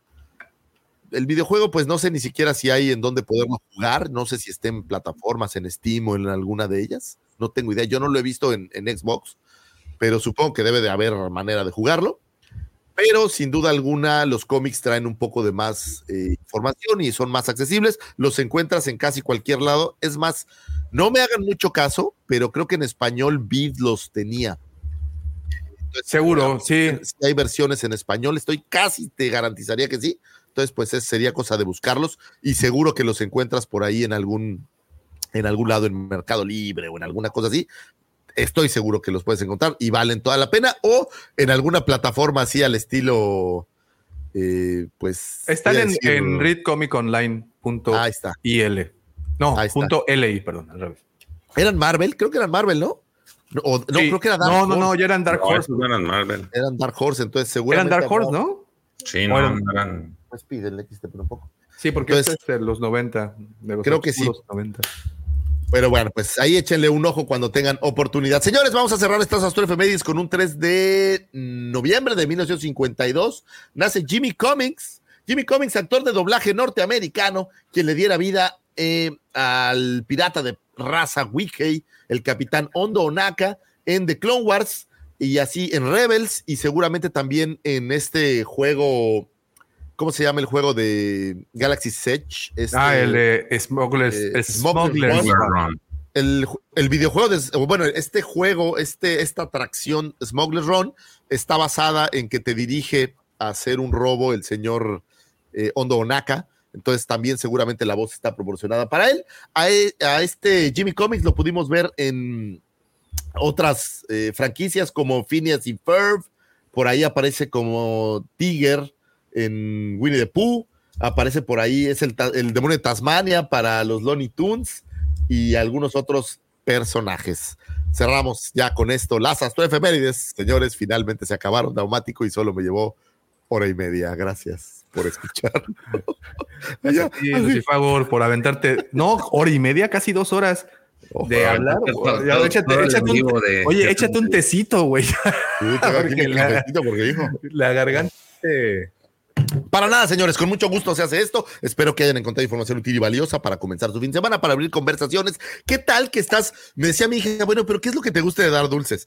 Y es que pongo una silla, eso así es mi, mi Halloween, ¿eh? Pongo una silla, pongo música y saco un par de cervezas y estoy cerveceando en lo que vienen y cada vez que viene algún personaje, digamos, pues les comento cosas y les digo cosas y les hago bromas y esto. Entonces, a lo mejor una astroefeméride te sirve, ¿no? ¿Qué tal que te aparece ahí un Stormtrooper o te aparece una amidala? Nunca he visto una amidala, por cierto.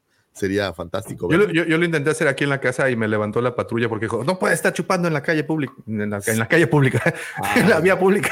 Hasta pareces, hasta pareces nuevo. ¿Qué no viste a Martita de baile? Cómprale su suétercito a tu lata. Ah, con el calcetín, ¿no? calcetín. No, pero el problema es que no hay calcetines Si del tamaño de de una caguama. de Pues es que la caguama no le cabe al calcetín. No, pero para ese día, pues lo sirves en tu termito, le haces una cubita y la echas. No estoy dando consejos halloweenescos ni para En nada. tu, en tu, ¿cómo se llama? En, en tu Yeti, ¿no? En Yeti, la- en tu- Yeti, mira, no estamos. ¿Sabes qué? Malditas marcas debieran de pagarnos algo. ¿Sabes cuántas marcas hemos promocionado tan solo en este momento? Muchísimas, muchísimas. Pero bueno, no pues, ¿qué queremos decir? dinero, señores. Bueno, sí lo queremos, pero.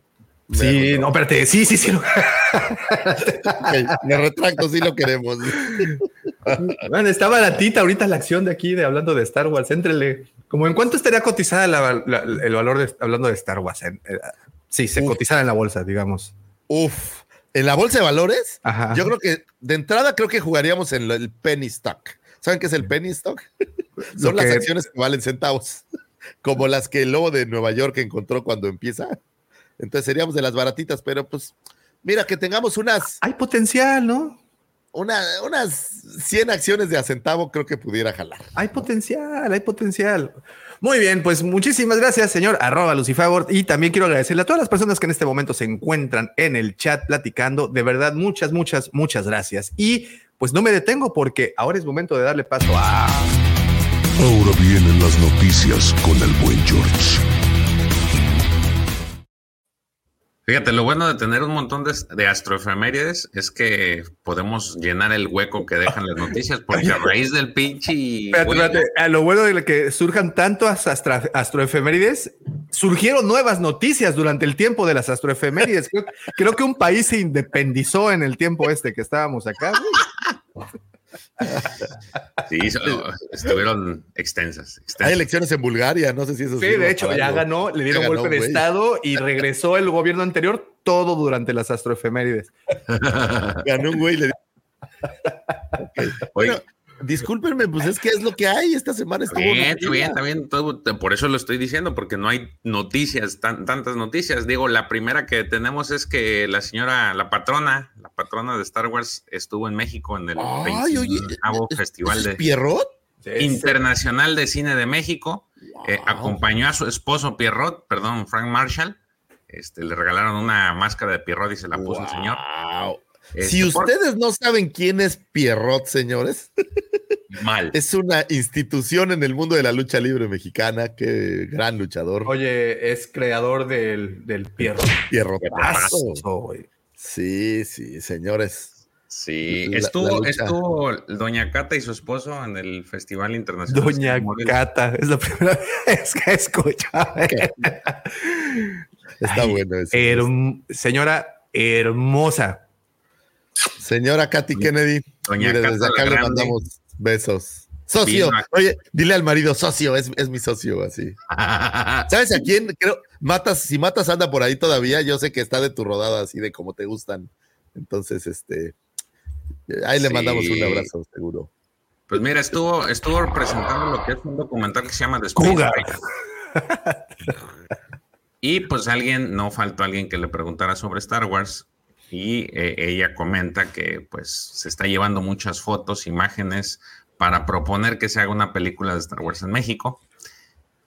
Quién sabe que, quién sabe si nada más lo dijo para ser amigos o para ser Oh, compas sí, aquí. pues. Güey, o sea. Star Wars pasa en una galaxia muy, muy lejana, güey. ¿De qué chingados querría las fotos en México? Sí. Bueno, dijo que habían eh, eh, estado escauteando en Tlanepantla y no sé en qué otra parte de la Ciudad de México para Rogue One. güey. Para hacer un nivel todavía más bajo de, de Coruscant, ¿o qué? Y el nivel menos 32. No, yo soy de Tlanepón, que abusados, no hablen mal. Textualmente comentó, cuando estás en un lugar como este te das cuenta de la historia que se tiene y no mucha gente sabe de esto. Ayer pasé por eh, mucho tiempo eh, hablando del significado de varias cosas y veo alrededor y hay lugares maravillosos para filmar Star Wars. Tomé muchas fotos, imágenes que me voy a llevar para proponer, así que no te preocupes, va a pasar eso, fue lo que le... Sí, así de, uy, ya casi le estamos haciendo, uy, ya estamos en eso. Ah, ya ves, yo sabía que Matas era fan de Katy Kennedy. Oye, son- este va a decir, te- te- Dilo. tenemos, este, ¿cómo se llama? Eh, a las personas que participan en las películas que se dan en el fondo. Tenemos extras extras. en un desierto así para que parezca Tatooine. Es más, les pones armadura y ya salen corriendo, güey. Sobre todo cuando dicen, ahí viene la migra de volada. Ay, ahí, ahí- ahí viene la judicial, güey. Ahí viene la Julia, güey. Ahí viene el imperio. Ver, Le van a decir, no, obviamente. No es la migra, es el imperio. A saber. Oye, dice mi madre que quiere pedir una disculpa por la foto tan fea que pusiste, Davomático. Digo, Es, la verdad es que no está. No, siento, no, mami, no, es que- no, no, no, no, no. Una, no está fea la foto, la fea, la, la fea. La foto no está absolutamente nada fea. De hecho, la digo, hemos está- utilizado está dos o tres años. piadosa, dice, dice, está piadosa. No, no. Yo quiero, quiero aquí asentar. La hemos utilizado desde hace tres años porque me encanta esa fotografía de tus papás. Me encanta esa fotografía y la hemos utilizado por tres años. Dato de trivia. Dato, Sí, va, eso. Eso quiere decir que tengo que renovar las astro. ok, lo, lo haré, madre. Beso, madre. Sales o hermosa, tómale no otra foto y que diga, mira, pues es que esta es la que vamos a usar, la foto institucional. Está bien. No le hagas caso, madre. Beso. Y señora Katy Kennedy, también beso a la señora Katy Kennedy. Pues qué, total. Socio, Ok. Pierrot es mi socio también. En otra noticia, resulta ser que aparentemente el videojuego que estábamos esperando de Star Wars Outlaw se va a retrasar. Eh, durante la presentación de su informe financiero trimestral, Ubisoft reveló que ha decidido retrasar un gran juego como parte de una estrategia para prolongar lo que se perfila como un buen periodo financiero a corto plazo. De acuerdo a lo que informó la compañía, eh, los resultados y tendencias positivas que arrastra de la primera mitad de su año fiscal en curso son suficientes para salir bien librados desde ahora y hasta marzo del 2024. Esto pues eh, eh, es lo que motiva a que ese gran videojuego ya no se lance para el siguiente periodo.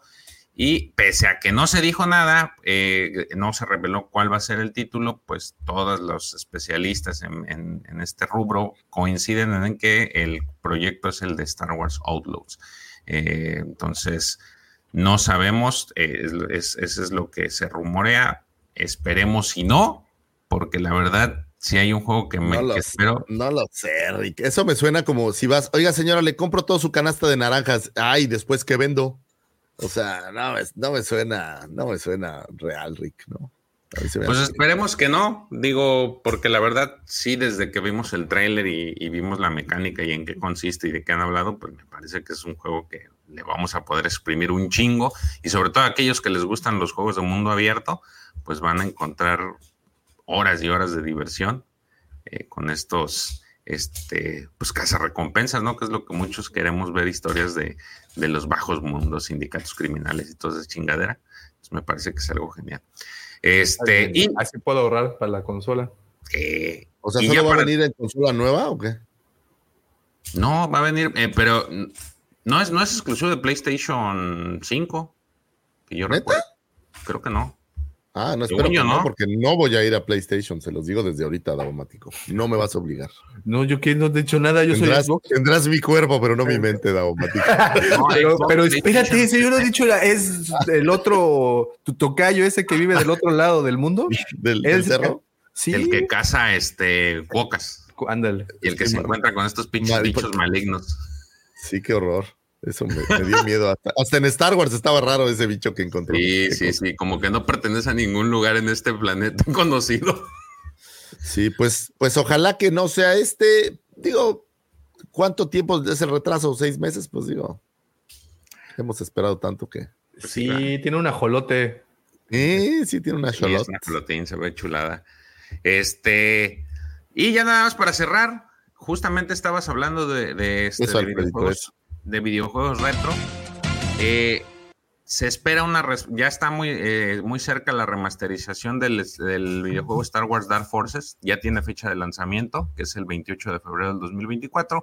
Esta remasterización va a salir para PC, PlayStation 4, 5, Xbox, Xbox, eh, Xbox One, Xbox Series X y S y Nintendo Switch.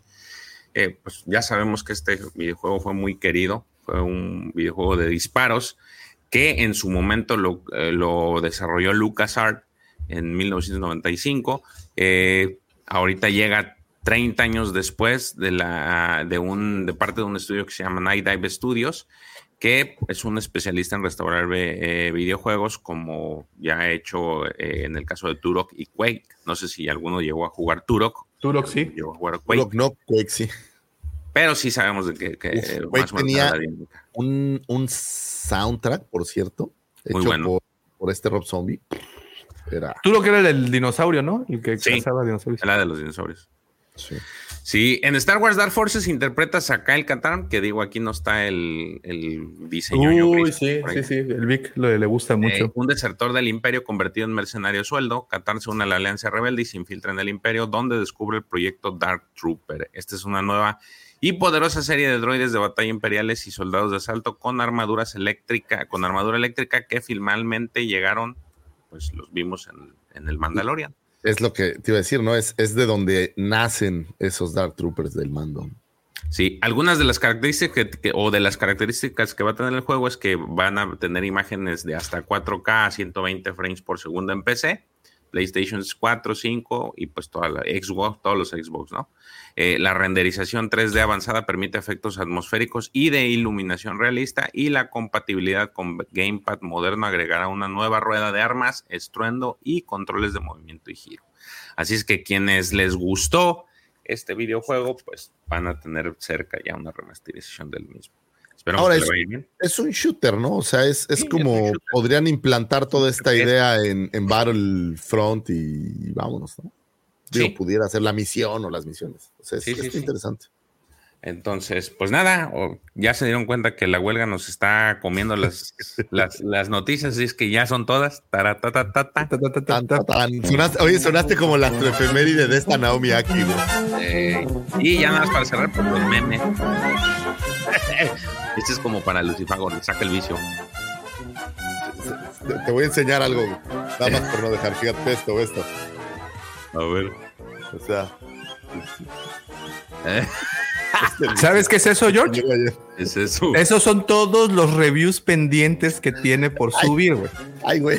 Ay, güey. Bien quemado. Señor, se fue de- Patroncito, perdóneme, perdóneme. Solito patroncito. se fue de, de Oye, Oye, no, Oye, no, me pero llegó fuera, un- fuera de Un tema. Stormtrooper Lili le di, mira. Qué belleza. ¿Y ese por qué no está en caja o No, de esas pues, selladas un- de. No me alcanza para un Lili le di en caja. No, Oye. pero de estas graduados, ¿no? Pero, pero está para graduarse. a- a- además, esta semana el señor Lucifago se echó el review de la N1 Starfighter Ah, bonita Mandalorian. nave está, ¿eh? Qué, bonita nave, ¿eh? Qué Sí, padre está la bonita, nave. Bien vale la pena, está bien fregona la nave. Este fue el que mandó Checo, ¿no? ¿Qué dice? Eso no, esos los mandó Edgar Duarte, que precisamente estamos hablando de él. El Edgarín. Dice es Strong, ¿no? Como, el- como los Simpsons. sé que estás en alguna parte, Ezra Bridger, y te voy a encontrar. Dice por ahí. No, Ah, no. ¿A que sí? No. Es que si es así, está tristísimo. Esa parte. es- Es triste que el meme refleje lo que es la. Ese sí lo mandó Checo. Ah, este lo mandó Checo. Ah, está buenísimo. Es un Stormtrooper dando dulces de Halloween y no le atina la bolsa. Es. La semana pasada también tuvimos uno de, de Trooper, ¿no? Que Pero de un baño, creo. de un baño. Baño. Esa. De la- Ah, ese ya, ese, ese ya lo había visto por ahí alguien. Es un, es un cartón de un juguete ¿De de la fuerza, que pues no hay nada, ¿no? O bueno, está dentro. Podría ser un igual de midiclorianos, ¿no? Un midicloriano. Había uno, ¿no? Habían sacado también uno de midiclorianos en algún momento. Sí, sí, la gente. También hay uno de la mano de Luke. Ah, sí, hay unos muy buenos. De los, de los tíos del Uncle Owen, así todo chamusca. Oye, bueno, pues mira, así nos quedó tiempo para hablar del tema principal. Es una cosa muy bonita. Ah, está bien. Que conste que recorté las últimas media hora de Astrofemérides. Sí, te fuiste, te fuiste Tanto rápido. así que a Naomi Ackle no le di ni su tiempo. Qué maravilla. Nah, pues. Tan importante. Oye, y, y bueno, rapidísimo, están sacando noticias de, de la. Este. Mira, ahí está, lle- llegó la patrona, George. Más que respetos a la patrona Christy, que fue su cumpleaños esta semana. sí, sí, sí, sí. No, sí. hombre, abrazo, abrazo, mi querida Christy.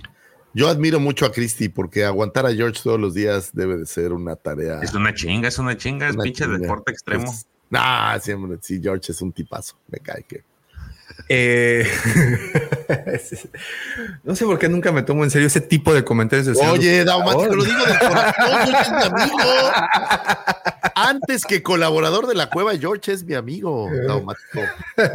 Eres mi Sí, amigo. no es tan guapo como tú, o sea, no, no, te, estoy, no te estoy quitando nada, Daumático. O sea, es, es mi belleza rara. personal. Bueno, ok. Este. Esta es la risa de, está poca de- madre de- la risa del de Salacious Crumb. Eh, muy bien, Halloween, Star Wars van de la mano. Yo creo que desde la mismísima creación de la saga y pa- pasando por todos los años, hay.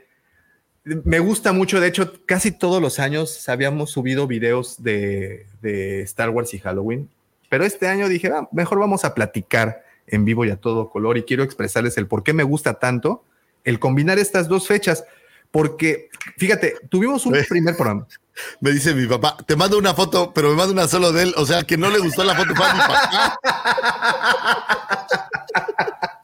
Oye, Ya, ya, ya. papá, te Oh, pasas. ¿eh?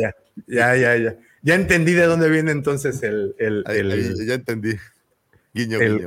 ¿cómo se dice? Perdóname por interrumpirte. No, no, no, no, Este- la verdad, pero bueno, eh, les platicaba que casi todos los años tenemos la costumbre de subir un video en donde platicamos de, de cómo se complementan estas dos, la, tanto la saga con la festividad del Halloween. No me voy hasta Día de Muertos porque, pues, evidentemente es algo más, eh, vamos a decirlo, algo más del imperio capitalista, que es lo que nos, nos este, dicta Star Wars y Halloween. Pero bueno.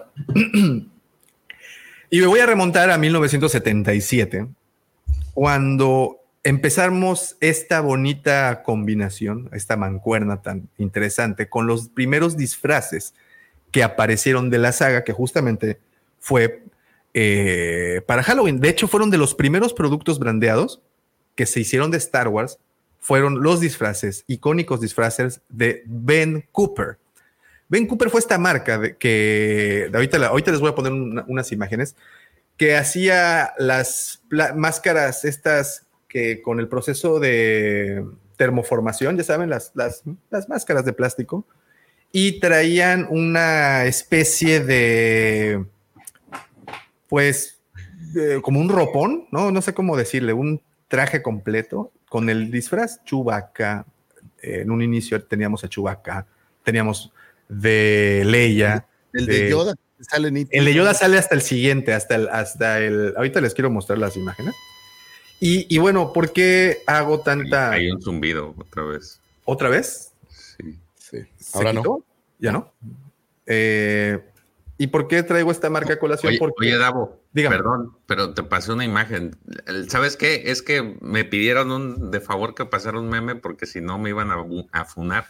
Ok, ok, ok. Vamos a pasar Cierto. rápido. porque se me Ah. olvidó. Híjole. Pero, es, pero. es- es un fan ese que dijo, güey, si no me lo, si no pasas, ya no voy a levantarme temprano a verlos. Oh, no. No, espérate, aguanta entonces. Hay un fan. Cristi, no te preocupes, ahorita lo pasamos. No, no, Cristi. A ver, Ahí cuéntanos. ¿Y ¿Qué es? dónde está la música? El último meme. Híjole. y la cara de. ¡Ay, chiquillo! Híjole. Ay, ahorita el, el- el que me está dando mucha risa es el de que dice, oye, ¿ya estás adorna- adornando para Halloween? No, ¿por qué? ¿Y esta arañota que pusiste aquí? Híjole, Davo. Qué bárbaro. Esto pasa mucho luego en, en las oficinas de gobierno, ¿va? ¿Quieres un descuentito en el predial? Sí, pues. es- ¿qué Fumígate esta. Bueno, es- entonces les iba a pasar imágenes, porque es que es harto y variado la, A y, ver. y de verdad que se convirtieron en una, pues en un clásico de esto. güey. Oye, y hay un mundo muy serio de coleccionistas de este tipo de. De, De, de artículos, sí. artículos, ¿no? Mira, este es, este es el, el original, ¿ok? El que tenemos actualmente en pantalla es el empaque original. Estas fueron las que aparecieron en 1977, en, el, en, en- en otoño de 1977, porque si te das cuenta, incluso la, la portada, la imagen de la caja, pertenece a esa ¿Cómo se llamaba la marca? Ben Cooper. Ben Cooper. Hace poquito hablamos de ella, ¿no? Eh, sí, sa- sacamos por ahí un video, si no me equivoco. Mira, y, y lo que hicieron la misma marca, pero hoy fue esto. Sacaron, eh, ¿ya viste que tiene el logotipo Sí, del sí, el 50, 50 años. aniversario? Estoy justo viendo Eh. aquí. Eh, Sí, han seguido haciendo estas máscaras. Sí. Por ahí vi la de Palpatine, no sé si esa corresponde también. Mm, no va? no la veo. Ahorita la veo. Mira, a ver, la más vieja que encontré fue una de la mole del 67 por 1200 dólares. Es una marca que, pues, como pueden escuchar y, y- y pueden imaginarse, pues, obviamente hay artículos que si los encuentras dentro de sus cajas, como este tipo de disfraces, pues sube, es muy, es, es muy caro. Han ganado mucho valor y pues es el típico disfraz de Halloween, 200 dólares el disfraz de C-3PO de aquel entonces. este, ¿no? Ese mero. Sí estaban bien gachitos, ¿no?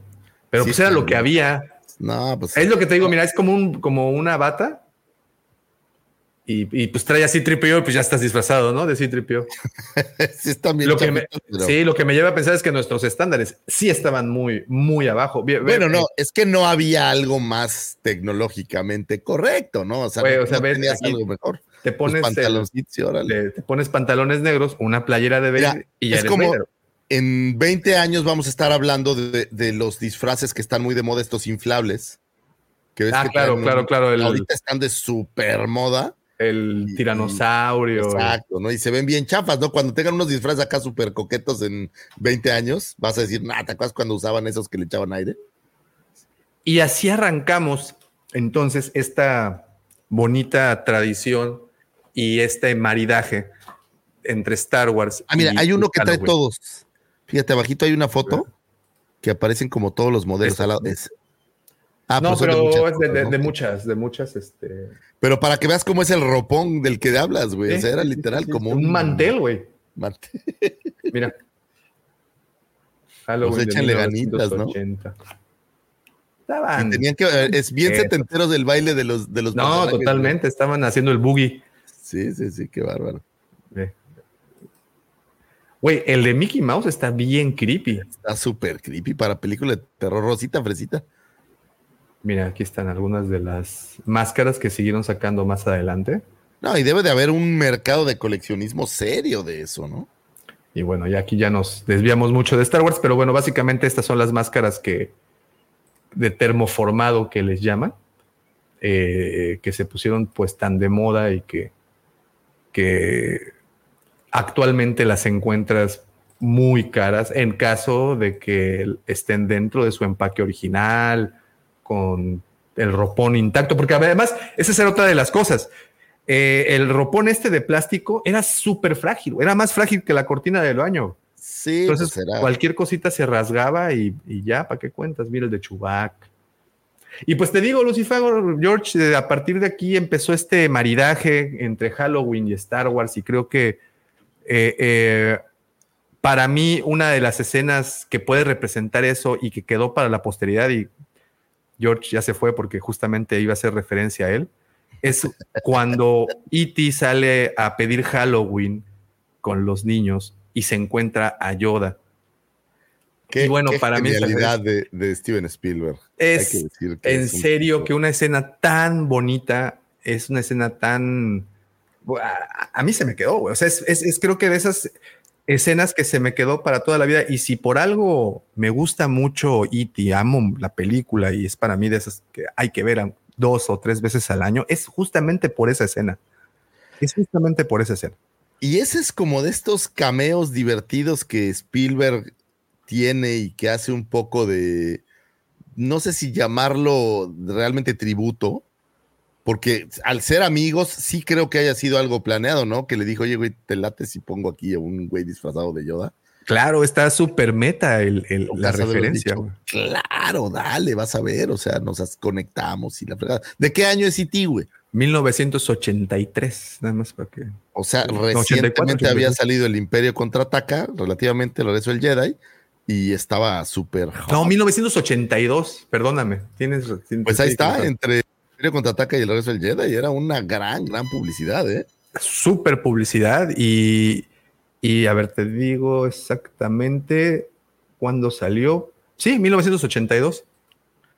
Fíjate, Entonces, pues, era una, la un claro guiño a, a Star Wars, y obviamente digo, hay más personajes que se ven ahí en la calle caminando, pero se ve, la verdad está muy padre. Es un- fue una gran idea y creo que ha de haber sido un gran toque. Y a la gente de la época que había visto Star Wars, ha de haber sido algo de, de enamorarse. No, pues imagínate, güey, imagínate, de repente tienes, como dices, esta, bueno, para mí la, la, la- la escena importante es esa, ¿no? En donde ves esta mezcolanza de personajes.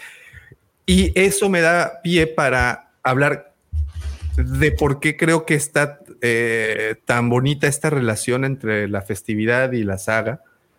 Porque platicábamos en alguna ocasión que Star Wars normalizó convivir con monstruos. Y eso es algo que no se había visto antes. Ya habíamos platicado de esto, pero se me hace muy interesante la aproximación que tuvo Lucas a este tema. Porque de repente te encuentras en esta cantina, en Mos Eisley, en donde hace un momentito mencionabas a, a Lip, no, Lip, ¿cómo se llamaba? el, Moftok. el, ah, y, pero, eh, Cabe, Cabe, Cabe, bueno, ¿cómo se llama? El Sí. vampirito este.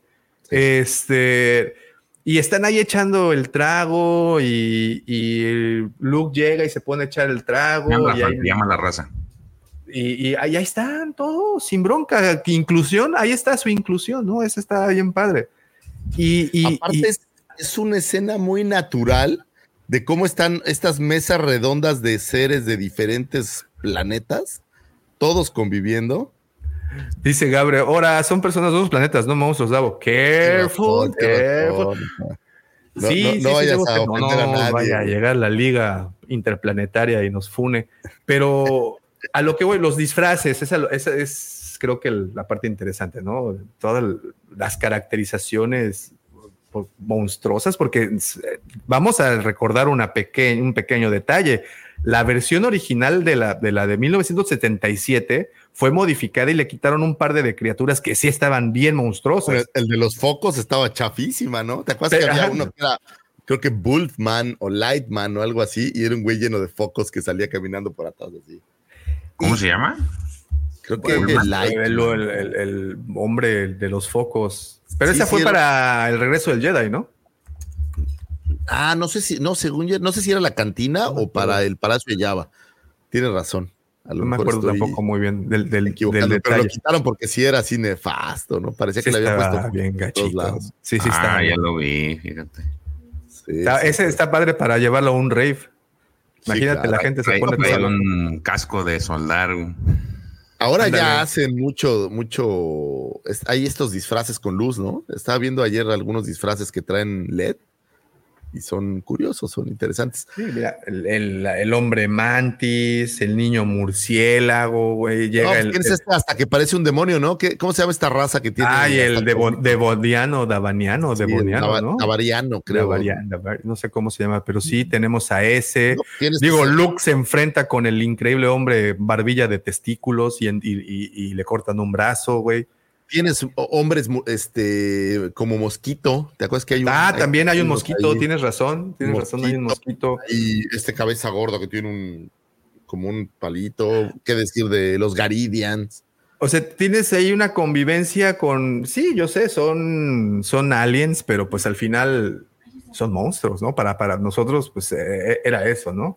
Eh, Bueno, no, es como que conozcas a uno de esos y lo lleves a comer, tomar café, ¿no? O sea, si lo ves en la calle y es, o sea, si lo ves en la calle y se ve real, sí dices, ay, ¿Sabes cuál, cuál estuvo, estuvo genial, pero, pero no lo sacaron en las, en las secuelas? Este se llamaba el ojo de Web, Webby Bok, que es esta cabeza de como de un puerco que trae una, una, una tarántula en la en, en- aquí arriba, que era el que supuestamente iba a ver Kylo Ren.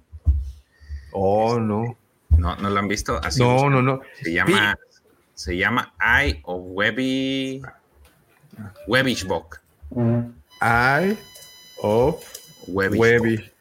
Ah, con doble B, Webbish. saludos, Juliancito. No sé por qué nos, nos agrede Juliancito, dile. Dice, saludos, ñoños. Gracias, Juliancito. Te mandamos un abrazo. Ese- A ver, sí, mira, sí, mira. sí se veía terrorífico ese pinche. sí está, sí está, sí está feito, ¿eh? A ver. A ver, espérame, híjole. No, hombre, traigo la, la gracia y habilidad de una gacela hoy, güey. Andas, andas lento. Es que te cortaste ah, la barba, entonces como Sansón. Andas Sí, así como en maldita Delila, Dalaila, ¿cómo se llamaba? no, Dalila. Dalila, ¿no? Bueno, ahí está. Este es el que dice George. El Webish. El Webbish Book.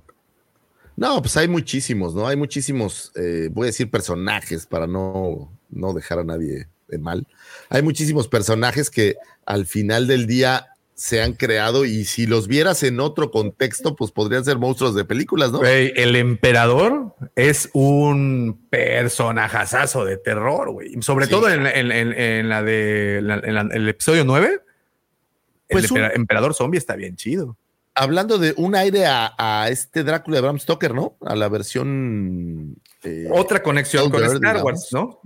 Tanto Drácula como Val Helsing fueron actores como eh, este Peter Cushing y este el conde Doku, se me olvidó su nombre, ¿cómo se llama? Christopher Este? Christopher Lee, fueron dos actores de mucho renombre y que, que- que, bueno, prácticamente construyeron su carrera en Inglaterra para la Hammer, que es esta compañía que producía películas justamente de estos monstruos góticos, ¿no? Que fue Drácula por un lado, que fue por muchos años fue Christopher Lee, o fue, sí, sí ¿verdad? Sí. Porque Peter Cushing era era, era, Van Helsing. Es, es, ese, eso que dices lo, lo tomó este Max Pasaglio, que ya tiene rato que no se conecta, fíjate. Sí, sí, sí, tiene razón. Y, y, y, el profe en su primera edición de Arma tu propio Common, y la verdad está muy interesante. Todo ese, todos esos personajes y esa evolución de Drácula. Digo, ahí de, de, de, de, rebote, ahorita el comentario. Sí, Oye, saludos, ahora, con todo esto que estás diciendo, Davo, estamos pensando que Halloween es una gran época para Star Wars porque genera más ventas el vender disfraces. Eh, sí, el, o sea, el... la aproximación que a, mí me, que, que, a mí siempre me gusta darle a Star Wars y Halloween es una, sí, a nivel comercial, pues obviamente se catapulta y eh, yo sé que hoy en día ya no es tan, ya no es tan común, pero todavía el, el, a finales de los 90 y bueno, para la época de las precuelas, pues todavía veías gente que sí usaba los disfraces Star Warianos, ¿no? Ya para esta época, pues no, niños, siempre, yo he visto mucho a Rey. Siempre hay un Stormtrooper, siempre hay un Vader, siempre, no hay año que yo no vea un par al menos de Star Warsianos. Por ejemplo, ayer yo no vi ningún Harry Potter sesco, no vi ningún Hobbit, no vi ningún... De moda Merlina, obviamente está, pero súper hot. Eh, y lo demás vi Harley Quinnes, vi un Batman, no vi ningún otro personaje de DC, por cierto. Muchos hombres araña, es muy popular, pero siempre, cada año tú ves algo relacionado con Star Wars. El problema, fíjate que con los Stormtroopers, no sé si lo sabían, pero esto hace aproximadamente unos nueve años en Estados Unidos se prohibió disfrazarse de Stormtrooper, justamente, y, y de ahí desafortunadamente esto lo llevó a otras partes como a la Comic Con, por ejemplo, porque hubo un este altercado, ¿no? un altercado en donde un tipo disfrazado de Stormtrooper, pero con un arma real, entró a hacer de las suyas y, wow. y, y, pues bueno, ya se podrán Pero no era arma real, ¿no? O sea, el, el, vato que creyeron que era arma real lo agarraron y no es. No, este... sí, era, una, era un psicópata que andaba con un arma real. Y, bueno, y de ahí se prohib decidieron prohibir el, el, el, disfraz en sí, en algunas partes de los Estados Unidos. Y, y, como decías, Lucifer, sí, yo sí estoy convencido de que las ventas se catapultan y que las ventas se van por los aires porque es una excelente época. Y ahora se unen figuras de colección con motivos de Halloween. Y eso está también muy bonito. Hay una en particular que me gusta muchísimo, que son los astromecánicos, que son propios de las tiendas Disney y han sacado desde la compra de Disney, justamente, que fue en el 2012, si no me equivoco, fue al año siguiente, el 2013 o 14, no estoy muy seguro, cuando empezaron a volver esta tradición de que año con año sacan astromecánicos con motivos de Halloween. Y son, es un artículo súper coleccionable y súper bonito. Creo que de los productos que sacan es para mí el, el más bonito. No sé qué piensas. Fíjate que eh, ahorita que dijiste, pensé que ibas a ir a las Black Series, que han sacado dos de Halloween. Hay por ahí un Clone Trooper como Calaca, esquelético ¿no? sí. que brilla en la oscuridad, en teoría. Y hay un Chewbacca lobo, digamos. Pero la verdad están bien chafas. O sea, hizo, por ahí en el canal está el unboxing del, del clon. De los dos. Y está, de los dos, de hecho, y está bien gacho. La neta, con todo respeto, es un, unos, los repacks repintados están tristísimos. Pero ¿sabes pero estos, qué? Los mecánicos. Sí, pero bien. ¿sabes qué? Esos que mencionas, esas dos figuras de Black Series, eh, en Estados Unidos volaron. Porque si sí los usan mucho, les, es, es, que es parte de la festividad, no es tanto el, el apego al personaje, sino a tener la figura tematizada con Halloween. Ah, es muy común, o sea, Navidad, tienes ahora de Navidad ahí creo que 15. Por montarte al tren del meme, ¿no? O sea, es continuar con, con el hype que tienes de la, de la fiesta y, y, y, esto. Pero bueno, me regreso con los astromecánicos porque creo que son bueno, una de las colecciones más bonitas que hay dedicadas a esto. De Halloween es una, pero de astromecánicos ahora ya tienes de prácticamente cualquier festividad, ¿no? Hay Navideños sí. de Navidad, de Halloween, hay de, hay de este día que les gusta de San Patricio. O sea, han, han agarrado todas las festividades. Incluso hay uno del orgullo gay, por cierto, que, que, que apareció por ahí. O sea, han agarrado todas las festividades y han pues los han generado. Y obviamente, si eres un fan de Star Wars y te regalan un astromecánico de Halloween, pues está, siempre vas a quedar bien, ¿no? Es, es, es muy, muy coleccionable. Son buenas figuras. Son figuras. Entonces, por parte de los coleccionables, tenemos motivos de Halloween. Ahora me brinco a la parte de los cómics, que yo sé que George es el, el que tiene doctorado ahí. Y desde, no recuerdo desde qué año, pero según yo, desde que Marvel retoma las publicaciones de los cómics, empiezan con un, digo, por si también les gusta coleccionar cómics, empiezan con los, los tomos llamados Vader Castle o Castillo, el Castillo de Vader, que son historias de terror y están bien 2018. padres. ¿2018? También Ahí es cuando arranca. Vamos, voy a ver si les puedo pasar. Sí, Este. en 2018 arranca, bueno, Cavan Scott es el escritor de todas estas series y cada año, con motivo de las festividades, se saca una, pues estas historias, ¿no? El primero se llamó Tales from eh, Vader's Castle, el segundo se llamó Returns to Vader's Vader Castle. Y eh, luego siguió Shadows of Vader's Castle, el que siguió fue Ghosts of Vader's Castle. El del año pasado se llamó Tales from Rancor Pit, este ya le, ya le varió, y el de este año se llama Tales of Death Star. Son eh, pues prácticamente pequeños cuentos eh, al estilo La casita del terror, como de los Simpsons. Es tal cual, así, tal Ajá, cual, la- tal cual. En el que te cuentan una historia base y sobre esa te van contando historias. No, no he tenido la oportunidad de leer todos, pero sí he leído algunos y prácticamente los dos primeros es el, eh, una, una, una este, rebelde de apellido Graf, que de hecho es, eh, digo, dicho sea de paso, este, este, eh, hay algo ahí que falta por contar porque los Graf en tiempos de la Alta República eran una, una familia muy adinerada porque se dedicaban a, las, a la cartografía hiperespacial. Entonces, por alguna razón caen en, en el que lo estaban persiguiendo el imperio y caen en el castillo de, en el castillo de Vader y ahí es cuando empiezan las historias porque se encuentran con Bané, este chalán de, de Vader, y pues empieza a torturarlos y, y y con el fin de no torturarlos les empieza, eh, eh, empieza a contarles historias, ¿no? Y ahí se van fraguando, eh, en cada tomo es una historia distinta, esa es la, la, la graf. Eh, se queda ese, ese, ese barbón, es el que... Oh, mira, ahí está Julián. Julián. Sí, pero ese no, no se llama Julián, pues. Es otro. Es otro. Entonces se quedan Es ahí varados, eh, alcanzan a escapar esta Graf y su droide, pero su otro compa no, y ahí el Banner lo empieza a torturar, y entonces le empieza a cortar historias eh, que se remontan a varios, varias épocas de la historia de Star Wars, ¿no? Entonces, la verdad son, eh, son, así como les dije, son historias como La Casita del Terror.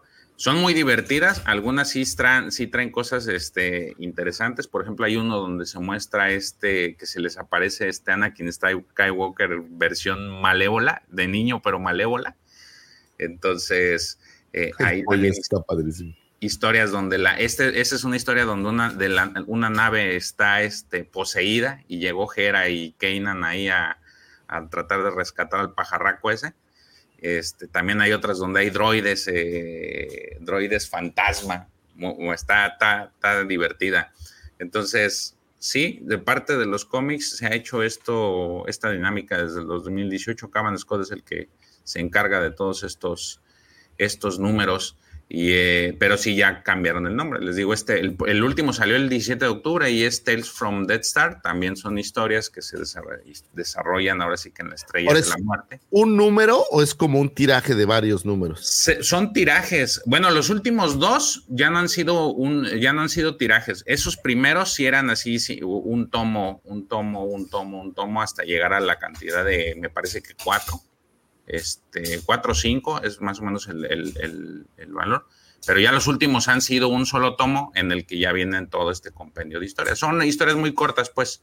Este, al final era, es lo mismo que las iniciales, son cinco historias que te llenan pues todo el arco de, de este Star Wars. Y pues como dicen, como se ve ahí en pantalla, traen el sello de Adventures. Entonces todas estas, este, todas las cómics que traen el sello de Adventures son como que de un carácter más infantil, o sea, más para, para un público no adulto, pues. Sí, De, incluso de- la- de hecho, ahí trajeron al conejo, ¿no? Al Jackson en Sí, uno de esos. ¿no? Sí, sí, sí, sí. Hay varios. Ya últimamente también empezaron a meter historias de la Alta República, eh, como pa- para variarlo un poco. Entonces, O sea, estos, estos adventures es como los What If, pudiéramos pensar. O sea, son eh, Star Wars Adventures son historias diversas o es un tiraje de una No, sola los- historia. Los, what if, los what if serían así como, como dicen, ¿no? ¿Qué pasaría si? Sí, estas historias sí están supuestamente No, mi, dentro mi del punto que, canon. que son cada, cada dos, tres cómics es otra historia. O sea, no, no es todo un Sí, tiraje de una sí, sola sí, sí, historia. ahí. Sí, por ejemplo, está el, el de Villanis, que es de villanos, en el que cada historia te relata una, a un villano en particular, y son dos historias, entonces sí, es, es más o menos la dinámica. Entonces, eh, la verdad no les hace, la gente no le hace mucho caso porque son historias para, para niños, y lamentablemente es donde más se ha dado las historias de las secuelas. O sea, ahí, ahí es donde ves más a Finn, a Poe, a Rey, más, más, más, más historias de Bueno, eso. en el, en el primer número aparecían los de Rebels, ¿no? Estaba Jera. Hera y este y-. Ah, no, eh, me refiero a Star Wars Adventures en general. Oh, Eh, ok, ok, ok. eh, Estos de cómics sí está variado, o sea, hay varios personajes de distintas eras. Por ejemplo, ese que les, les digo de los droides, es la historia es de los tiempos de las guerras de los clones. Sí, o sea, el tiempo no es un tiempo, o sea, están saltando entre No. épocas. Y Sí, sí, las historias te las cuenta una persona, el, famo- el llamado contador, pues, en, ese, en, en esos capítulos. Es un contador que te está contando, oye, ¿de qué te parece la historia? De, te cuento una historia de cuando sucedió esto en los tiempos de la Alta República, en los tiempos de las guerras clon, en los tiempos de este, del inicio de la rebelión. Entonces te van contando así variado. Está- Oye, y, también, bueno, aprovecho también, ya hablando de material escrito, Lucifer, tú has tenido ya oportunidad de, de leer las dos novelas, las únicas dos novelas que hay de zombies, ¿no? Sí, Red Harvest y la primera que salió que es The Troopers. Eh, me parece mucho mejor Red Harvest, aunque las dos son maravillosas. No sé si ahora que vimos en Azoka estas versiones de zombies, digo, porque la idea de la creación no es igual, pero pudiera ser un tinte parecido. También es un poco como de magia y alquimia en The Troopers. Y son una joyaza sasa. Yo creo que sin problemas podrían hacer A mí me gustó Eh, mucho la de Red algo visual, ¿no? Una- a mí me gustó todavía mu- igual mucho más que la de Dead Troopers. Esa no la padrísima, Es padrísima. Eh, Red Harvest es una precuela, aunque primero salió Dead Troopers y después sale Red Harvest como Muy, una muy al estilo de Star Wars, ¿no? Primero te sacan uno y después te regresan. Sí, sí, sí. Red Harvest, pues básicamente es, hay una prisión como galáctica, es como una nave, como una estación que es una prisión, y están ahí unos güeyes atrapados, y de es repente Death la Troopers, ¿no? prisión, es de Troopers, Ah. y de repente la prisión se, se queda varada, no puede moverse, y se encuentran un destructor imperial como abandonado, y dentro de este destructor imperial hay Troopers zombie, entonces te platican cómo va un poco al, al estilo zombie, que cómo se va haciendo el desmadre, pero tiene un desenlace padrísimo porque en el calabozo de, el protagonista es un par de hermanos y van recorriendo esta estación espacial, pero dentro del calabozo en donde están ellos, en las celdas, hay un par de compañeros que, bueno, tiene muchos años, me vale madre si es spoiler ni no la ha leído, ¿no? Pero es un, es un lindo guiño. Los compañeros que tienen ahí al lado que los ayudan a escapar, curiosamente, es un Wookiee y un cazarrecompensas. ahí perdido. O sea, no son los principales, pero tienen ahí un cierto apoyo. Y Red Harvest es el origen de cómo se crean estos Zombies. es que no es específicamente que sean creados los troopers como zombies, sino la enfermedad de donde vienen estos zombies. Y aparte Red Harvest se queda buenísima para dar una continua- continuidad, ¿eh? o sea, creo que tiene toda la magia. Eh, la, la novela está basada en una academia Sith, lo cual está súper chido estas interacciones con, con los Sith y los compañeros y todo el rollo. Y hay toda la magia, ¿no? Cazarrecompensas. Sí, sí, está, está muy buena. El cazarrecompensas de este Moff, Moff Tac, o de la raza esta Ajá. eh, eh, es- está, está muy chida, me gusta mucho porque aparte es Y Chewbacca malo. eh, el Chewbacca malo, es esta novela de, de corre y escóndete, ¿no? Es, está, la verdad son buenas novelas, están muy divertidas. Si te gusta el horror, ojo, no es este horror así Stephen King serio, serio, serio. Es, es creo que más bajo de tono, pero sí es como un poco terror light, diría yo. También incluiríamos la de los Drengirs en la oscuridad.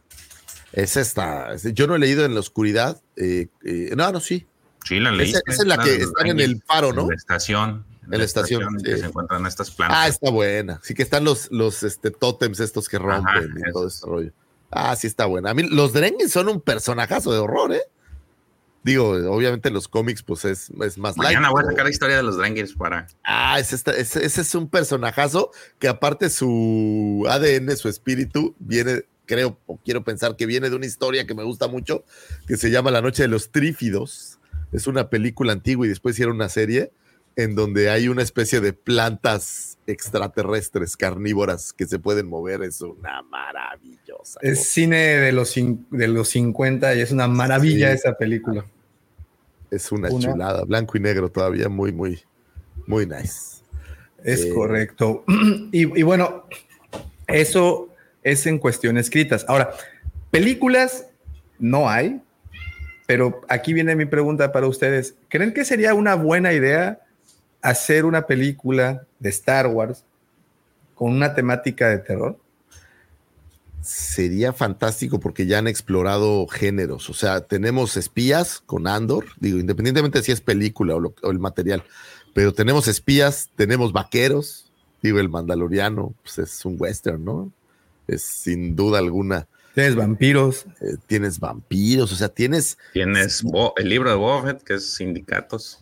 Sindicatos, o sea, ti- tienes eh, como pandillas, diría yo, ¿no? A lo mejor. Pandillas. ser. O sea, has explorado algunos géneros dentro del mismo Star Wars y yo creo que sería un, un buen éxito una película de terror, pero terror. El problema que tienes con el terror es que siendo Star Wars no le puedes poner el género de horror tan serio, ¿no? O, sea, es- o no pareciera que fuera Siendo real Disney, ¿no? que siendo Disney, o sea, entonces acabarías, creo yo, teniendo terror al estilo La Mansión Embrujada y A lo mejor hasta le jueguen co- contra lo que dices de que ya los, las especies normalizaron las, a, la- a las criaturas, ¿no?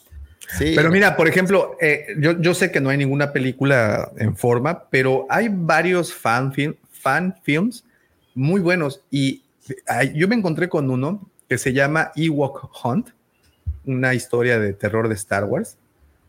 Búsquenla. Está Está muy muy, buena. Es la que les mandé ayer en el, en- en el grupo. Está muy buena. Es Es, que un la- fan film. la tesis es perfecta porque eh, vemos a los Ewoks como estas criaturitas lindas y amables, pero la realidad pues, es que eran carnívoros y eran unos hijos de la fregada, ¿no? Entonces aquí te los dejan ver más como ese esa versión pues de un salvaje carnívoro, ¿no? Pues la, la, la, la teoría era que el vestido que usa Leia al final del episodio 6, al final del regreso del Jedi, los Ewoks se lo dieron, ¿no? Al- y pues pertenecía supuestamente a, alguien que se habían comido. De hecho, hablando de los Ewoks, yo les recomiendo que busquen el, el cómic que salió un one shot que se llama Ewoks, así como andar, que fue en, eh, salió este año, me parece que en abril. Es de los de todo el promocional para el 40 aniversario, ¿sí? De, de Empire Strikes Back, que es lo que se celebra ahorita, ¿sí, no? Ahorita el regreso del Jedi. El loguito donde está el Darth Vader, ¿cómo, ¿cuál es ese? El regreso del Jedi, ¿no? Ah, Sí, bueno, salió, salió este, un cómic que se llama Ewoks, es un one shot. Y la verdad está muy, eh, muy ad hoc para, este, para esta temporada. Pero es, no es terror, o sea, es una historia de los Ewoks. Eh, no es, tiene una historia ahí que está inclusive en, en- en tonos rojo, blanco y negro, que está muy buena y tiene que ver algo similar a lo que tú estás hablando. Digo, hay, hay pequeños toques, por ejemplo, ahí from a certain point of view hay esta historia en donde dos criaturas o dos alienígenas de diferentes razas se enamoran y se casan, y lo que no sabe el, el hombre es que la otra raza, el ritual es comérselo, ¿no? Entonces, es, es una cosa... Li- o sea, literalmente, no, Literalmente, no entonces- figurativamente. es, es muy interesante eh, ese tipo de historias, pero yo te voy a dar el mejor ejemplo. ¿Podrías hacer una historia de terror del doctor Evasan? En cinco minutos. Y Como- podría ser muy, muy interesante ver algo como así la isla serio. del Doctor Muro, ¿no? ¿Te imaginas? Sí, sí. Los, Sí, dice una- Alfredito, los Ewoks son el Vietcong del imperio. Sí, totalmente. Ahora, ¿sabes qué otro tema de terror por ahí está que a veces se nos olvida? En Clone Wars tienes una historia de unos parásitos que se meten en la mente y hacen que controlen a zombies. En este caso estamos hablando de, de muertos genocianos, ¿no? eh, genocianos, pero porque hay, y es, aparte la historia es torcidísima, ¿no? Tienes esta reina genociana que genera estos parásitos y hacen que controlen a los muertos. O sea, es, es muy, muy buena historia que pudieras darle todos estos tintes de horror. El, voy a lo mismo, ¿no? Siendo Star Wars, el horror pues siempre va a tener que ser un horror eh, de medio pelo, digamos, más bien tirándole a suspenso. No puedes ir al horror, o es difícil pensar en ir al horror serio, al horror más, más sangriento, ¿no? El horror más, más gore, el horror más, más subido de tono. Entonces, Pero fíjate, es, es, es complicado. ¿no? ahorita con Ahsoka ya metimos el elemento de magia, ¿no? Ya, ya contamos con este elemento en las series, en- al menos en, en live action, y el hecho de que hicieron regresar a Troopers, eh, que por cierto ya anunciaron al Capitán Enoch en No, Vintage pero- Collection. Era un hecho, ese era bola cantada. Eh, y, y te- entonces yo me pongo así como a echar la imaginación a volar un poquito. Y qué tal esta, y usando la misma idea, ¿no? De, de, de Dead Troopers y esta magia y un crucero imperial eh, chocado ahí en un planeta y que de repente empiecen a surgir zombies. Fíjate que en la novela de Aftermath, pero en la de Deuda de Vida, cuando eh, hay, una, hay una, en una situación, Han tiene que rescatar a, a Chewie de un, justamente de un crucero, de un, perdón, de un, de un destructor imperial, no, eh, de una cárcel flotante. y en algún punto libera a, todos los, este, a todos los presos de esa cárcel. Y entonces agarra a alguien, ya no quiero revelar más, pero agarra a alguien y los convierte en zombies. Entonces todos los presos que había ya trabajaban para el imperio y tiene este tinte de que se pone medio creepy en algún punto de la historia. Digo, no es toda la historia, es un pequeño fragmento. Es un extractito. Es un ¿no? extracto, pero pues está bueno, ¿no? La idea de los zombies siempre es, es Bueno, hay- creíble. No me hagas mucho caso, pero hay un cómic, si la memoria no me falla, en donde viajan eh, a un planeta en donde están ya todos muertos y sus almas no se han podido ir. Y es un, es- ni siquiera es un cómic, creo que aparece en algún insider o en alguna cosa así. Y entonces llegan a este planeta, eh, es Han, es, es y les eh, con están buscando ya sé, combustible y con este combustible hacen un camino para que puedan ir al donde sea que vayan los muertos en Star Wars y salvan el lugar, pero hay como fantasmas en el lugar, es una cosa ay, ¿cómo se llamaba? Es un cómic, es un cómic porque sí hay imágenes como muy viejitas, eh, muy viejito y, y vale la pena. Es, haz de cuenta que un como The Mist, no sé si se acuerdan esta, Sí, esta claro. película de Mist de, de- Oye, por cierto, yo sé Algo. que nada que ver. Se las recomiendo mucho. The Mist, pero la miniserie de Netflix Ah, está buena. está buena. ¿Es la, ¿Es la del centro comercial? Sí. Ah, pero se- no, han, no han hecho más temporadas, ¿o sí? No, no, nada más es una 10 10 episodios. Sí, está bien Está cortita, buena. está bien buena. Sí. Bueno, está muy divertida. Buena, buena película. Dice, mira, dice Senlu, eh, historias de terror son los blisters aplastados por las paqueterías. ¿Qué tal? De mucho Sí, terror. De mucho, mucho terror. ¿no? Harto, har- har- harto terror. Y, y- y viene mi pregunta a ustedes, ¿qué les gustaría ver en pantalla de terror mezclado con Star Wars? Yo adoraría ver una historia de asesinos en Star Wars. Ya hablamos, ¿no? No es el target. El problema es que para hacer una película mainstream que no puedan ver los niños va a ser un problema, ¿no? Entonces, por eso creo que es poco realista pensar que sucederá, pero a mí me encantaría ver al doctor Evasan haciendo, haciendo lo que era. Soy Oye, un gran fan de los asesinos seriales. Un- Una adaptación de Cuyo con Chubaca, que de repente le, le dé Le rabia. dé como rabia. y ataca a Han. suéltame, perro, suéltame. Oye, a Chewbacca le pondrán el- la, la gotita para las pulgas. Sí, sí, pues si no manches, si no, infestaría el halcón. O Imagínate. sea, digo, es muy humano y todo lo que quieras, pero pues de todas maneras tiene como cuatro kilos de pelaje encima, pues imagínate una pulga interestelar. Hay una película de Val Kilmer, buenísima, que encuentran un mamut en el Ártico y este mamut lo descongelan y tiene como una especie de pulga prehistórica. Y esta pulga se les empieza a meter, no es una pulga, es como un parásito, pero se mete en, en ellos y empieza adentro de la gente a poner huevos y se empieza a comer a la gente por dentro. Oh, ¿Cómo se Es- llama?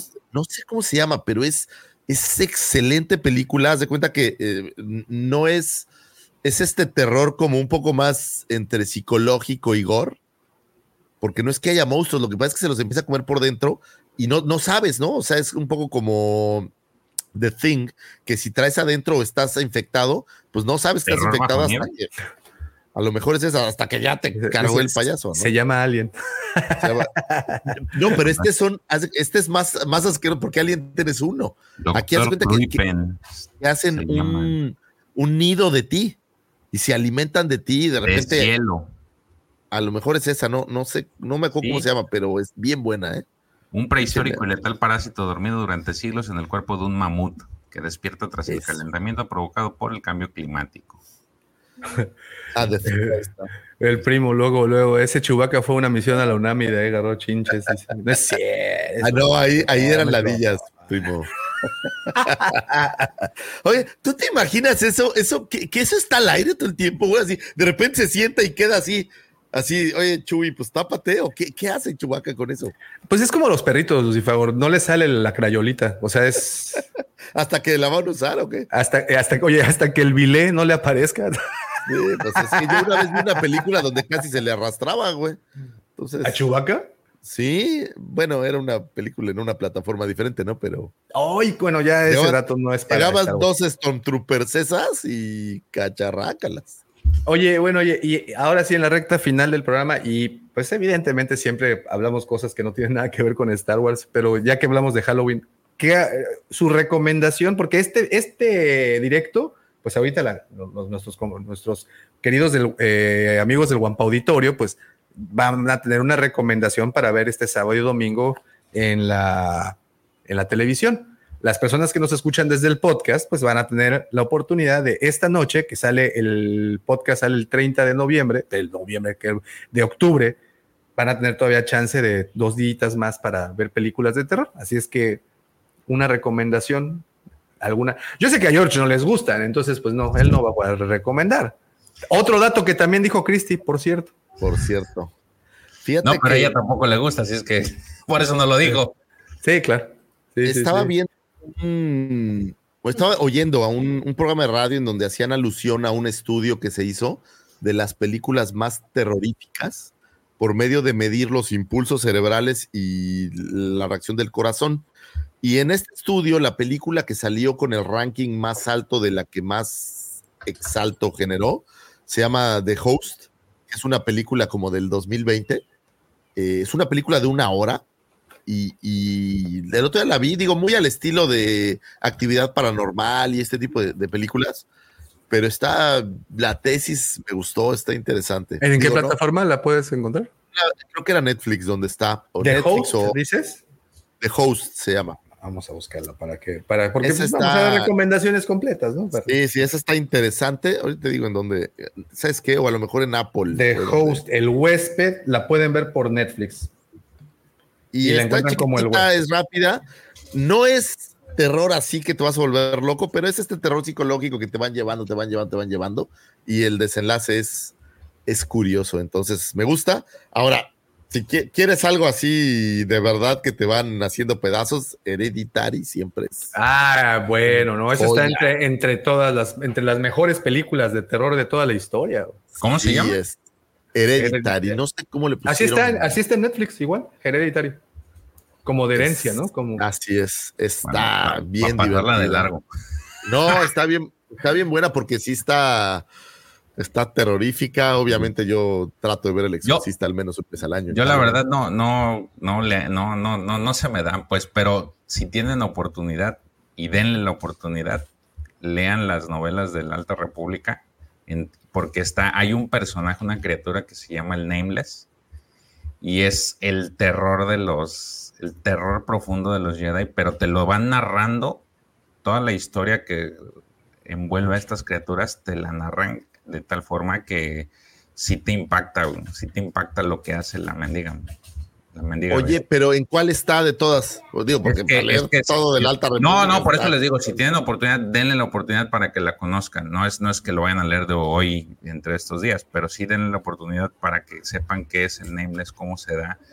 Y, y la verdad es un es, es la como que la parte terrorífica que, que a lo mejor muchos, eh, si le dan la oportunidad, a lo mejor dicen es este, este personaje sí, sí da miedo. güey". Este, porque prácticamente masacra a los, a los Jedi. O sea, es- Ah, mira, pues está, está interesante. Habrá que, hace polvo, habrá que pues. verlo. ¿Tú, Oye? Eh, Dice, dice Gabriel que te eches la de Midsommar. Ya, ya la viste, terror, ¿no? Sí, pero, digo, ¿sabes qué? Lo que más me gustó, o menos deberías ver, esta escena donde se avientan del esa, es, esa está muy, Es así como de- muy pasada de lanza.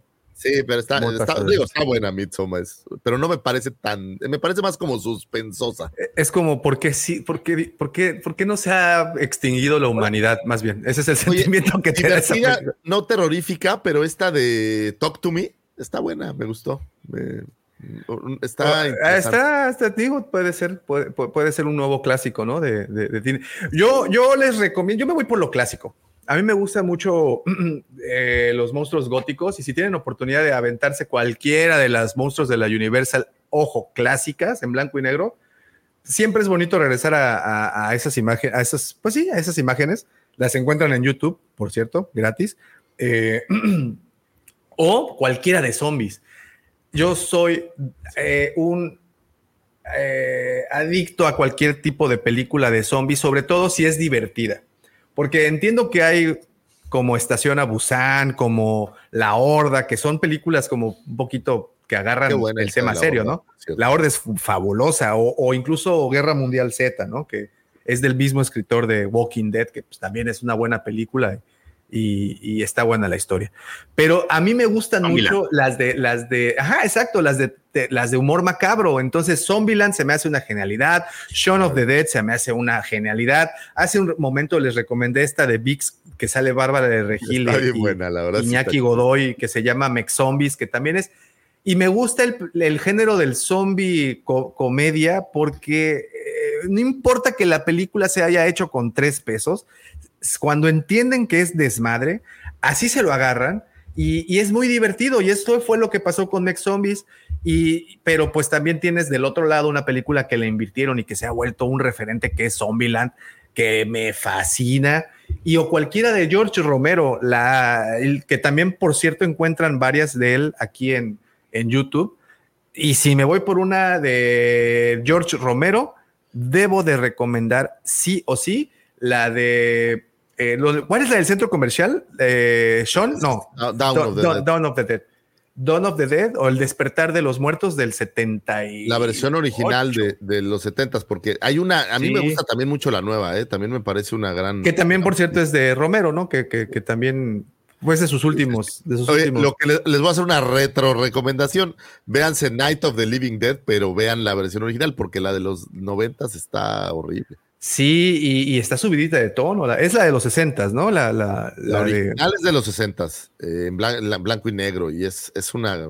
Y buena- si se quieren ir un poquito a historia de zombies, que también ese, ese es algo muy padre, eh, en cuando los zombies todavía eran tomados como productos de la magia negra del vudú, porque pues así fue como realmente iniciaron, échense la de White Zombie, White que es muy buena, está aquí en YouTube, gratuita, y, y es pues prácticamente la primera película de zombies que hubo en la, en la historia, y está bien hecha.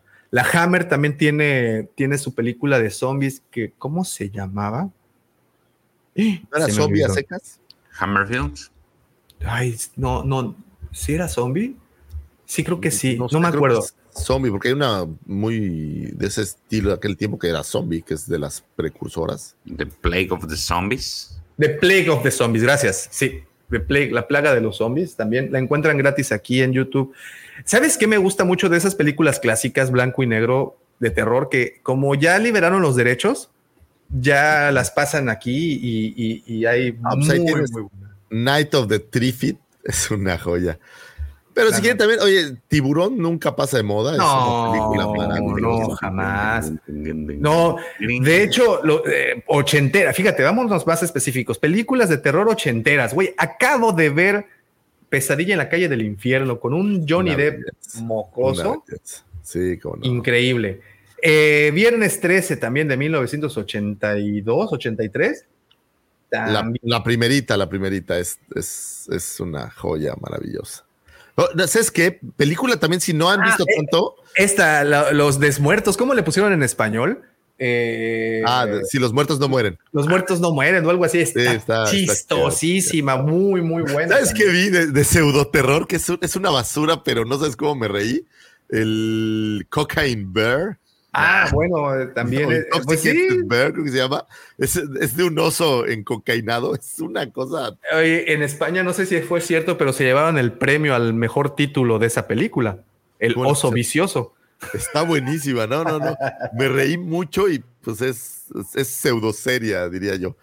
No, vean algo de Stephen King. Ah, vi- el resplandor otra vez. no pasa de Stephen moda. Es, King, Stephen King. es una. ¿Cuál, cuál vería- verías el, el mero 31 en la noche, ya con luces apagadas y listos para que te saquen un.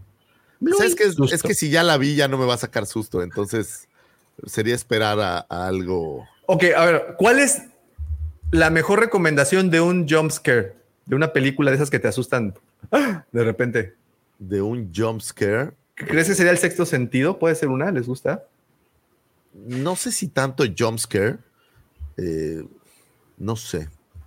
Porque ahí es más como este misterio, misterioso. Eh, un poco parecido a, ¿sabes cuál? El, el de los otros, ¿no? Si te acuerdas de esta película. Claro, sí, sí, sí, sí, sí, sí. un par de, de buenos. Pero tú quieres algo que te hagan. Ah, sí, Sí, sí. ¿no? Mira, por ejemplo, las de actividad paranormal, güey, son buenísimas. Sí, son están muy divertidas. ¿Sabes qué? A, a mí me gusta también, por ejemplo, las del Conjuro.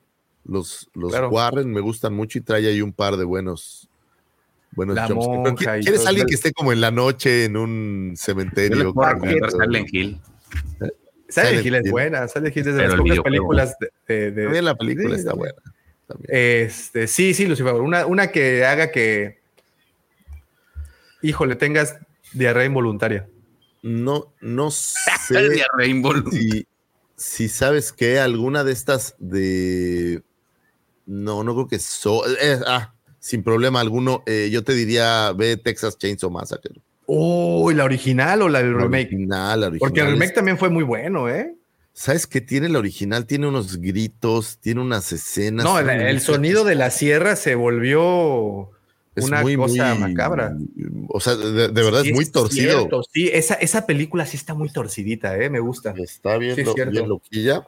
O es, esa creo yo que sería una de las grandes Mira, favoritas. Yo siempre, los soy, yo seriales. soy Yoshi. Dice que voces del más allá, mendigos jumpscare, hasta lastiman Sí, el oído. Sí, la de la mamá. ¿Cuál es la de la mamá? Ah, esa está muy buena. Es de Guillermo del Toro, creo, ¿no? Es eh, de una que encuentran unas niñas en el bosque que llevan. Ah, la hay- mom, ¿no? En- Sí, y hay como una entidad que las cuida. Pues está, está muy interesante. eh, dice Joaquín George, ya se asustó nada más de oírlos. No, yo Oye, ¿qué tal está la de, la de Sonríe, eh? ¿La vieron? me Ah, no sé, pero la pinche promo estaba bien gacha. Sí, sí, la verdad es que sí A mí se me la, cagaba. se la rifaron. Sí. ¿Sabes qué película me gusta mucho? Y siempre ha sido una que hasta la fecha no he superado, la del proyecto de la bruja de Blair. Sí. Pues, pues, es que es que ya ves tantas que ya. El problema Pero- de la pero es que si la vuelves a ver y ya sabes que no pasa nada, pues ya no, ya no es este terror que te van metiendo en la psicología, ¿no? Ya no tiene chiste. No, porque ya sabes que no pasa nada, ¿no? Entonces, pues sí, la chava va corriendo con miedo, pero pues. pues Bueno, para terminar, top 3 Ok, de ya, películas. Jumpscare, Jumpscare, Jumpscare, Evil. Dead, Evil Dead la reedición. Ah, ok. Sí, Está claro. bien, bien, y bien gore, así gore, gore, gore, gore. Plataforma. gore. Eh, Amazon Prime.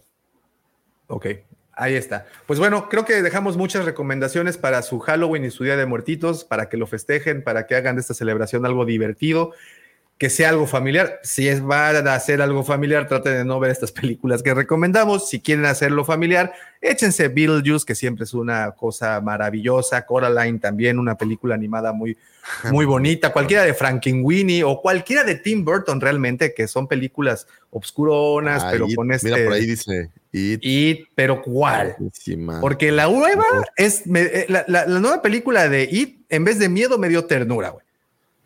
Porque sí, no está. Pero la primera, no sé si porque yo estaba más chavito o no sé si porque Tim Curry sigue siendo y seguirá siendo Ah, bien gacho así. Sí, la, balloon, they all güey, la maldita coladera del baño simplemente Sí, fue sí, un terror, pedo para mí poder hacer eso. Pero boy, is your Entonces- refrigerator running? Es ya les dejamos ahora sí una lista muy nutridita de películas que pueden echarse. Y materiales, ¿no? Películas, materiales, de Materiales Star Wars también. relacionados que pueden. Claro, pueden claro, y- claro. y Oye, y, y bueno, ya última recomendación. No lo había hecho, pero acabo de terminar Pet Cemetery. Qué chulado. No, bueno, si hay un libro que me ha hecho detenerme un momento, es ese. Buenísimo también. Ahí está lit- literatura también. Literatura y de todo. Bueno, pues ya tienen buenas recomendaciones. Muchísimas gracias por habernos acompañado durante estas tres horitas de programa. De verdad que es un placer poderlos leer. Cada vez que ustedes comentan, esa, esos comentarios enriquecen muchísimo el contenido de este programa. Gracias por ser nuestros más grandes maestros, gracias a ese Guampa Auditorio. Pero absolutamente nada de esto hubiera sido posible sin los comentarios perspicaces, atinados, pero sobre todo, eh, ¿cuál es la palabra que estoy buscando? Eh, Picantes. picantes, atrevidos, pero también se me olvidó la palabra, primera vez, anótenlo para, para ahí. Oye, Javi, antes de irnos, felicidades por tremendo flow. Un, ahí está en Twitter, por favor busquen a... En YouTube. ¿En, en YouTube también está? ¿Cómo Sí, lo encuentras? subió. Ahí lo Mono subió. es Chao. que- ¿Cómo? Mono Chao. Ahí está. Para su, su nuevo Sí. material, buenísimo. Muchas felicidades y de nueva cuenta, muchísimas gracias por habernos incluido en él. Échenle un ojito, está muy, muy buena la canción. The circle is now complete.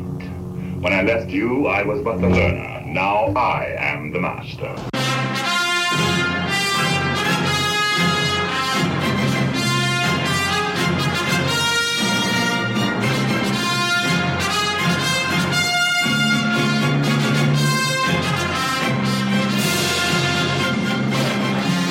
Y pues bueno, nada más me resta agradecerle a mi querido amigo George y por supuesto al segundo sol de Tatooine, el consentido de la profesora te iba a decir María Carmen, pero no se llama María Carmen. ¿Cómo se llamaba? ¿De quién? Consuelo Carmen, doña Carmen. Ah, doña Carmen. Doña claro. Carmen, es que no sabes su segundo, ese es para dato de Le dicen segundo. Cheloca. Cheloca. Le dicen la Concha Carmen.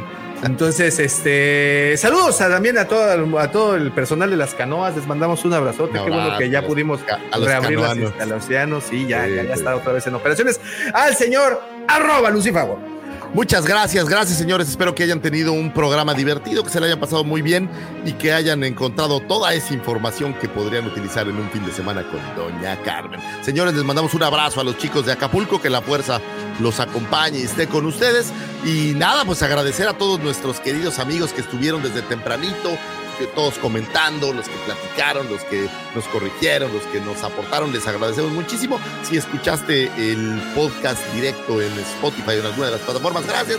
Gracias por pasar nuestras redes sociales, gracias a mi querido George, al Pepillo que se perdió por ahí, a mi querido Koala que se perdió, al buen Chequito y al buen profe, pues les mandamos un abrazo. Y sin duda alguna este programa no podría llegar hasta sus sus baños, sus escritos, budines, sin la mente siniestra, ya popularizado, siempre invitado, nunca igualado, sin del amor. Mandaloriano del corazón, Justin Bieber de la 139, o Chayanne de la Riviera Maya, aquel por quien doblaron las campanas, las que ya, ya me trabé. Iba muy bien.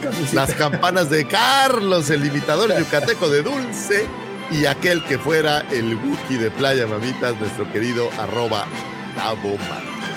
Muchísimas gracias. Gracias a todos. Recuerden que este episodio sale en su versión audio el día lunes a primera hora de la mañana, por si quieren echárselo otra vez.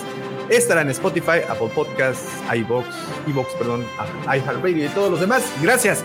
Pero no nos podemos despedir de este programa sin antes desearles Que la fuerza los acompañe, señores. Gracias y hasta pronto. Bye.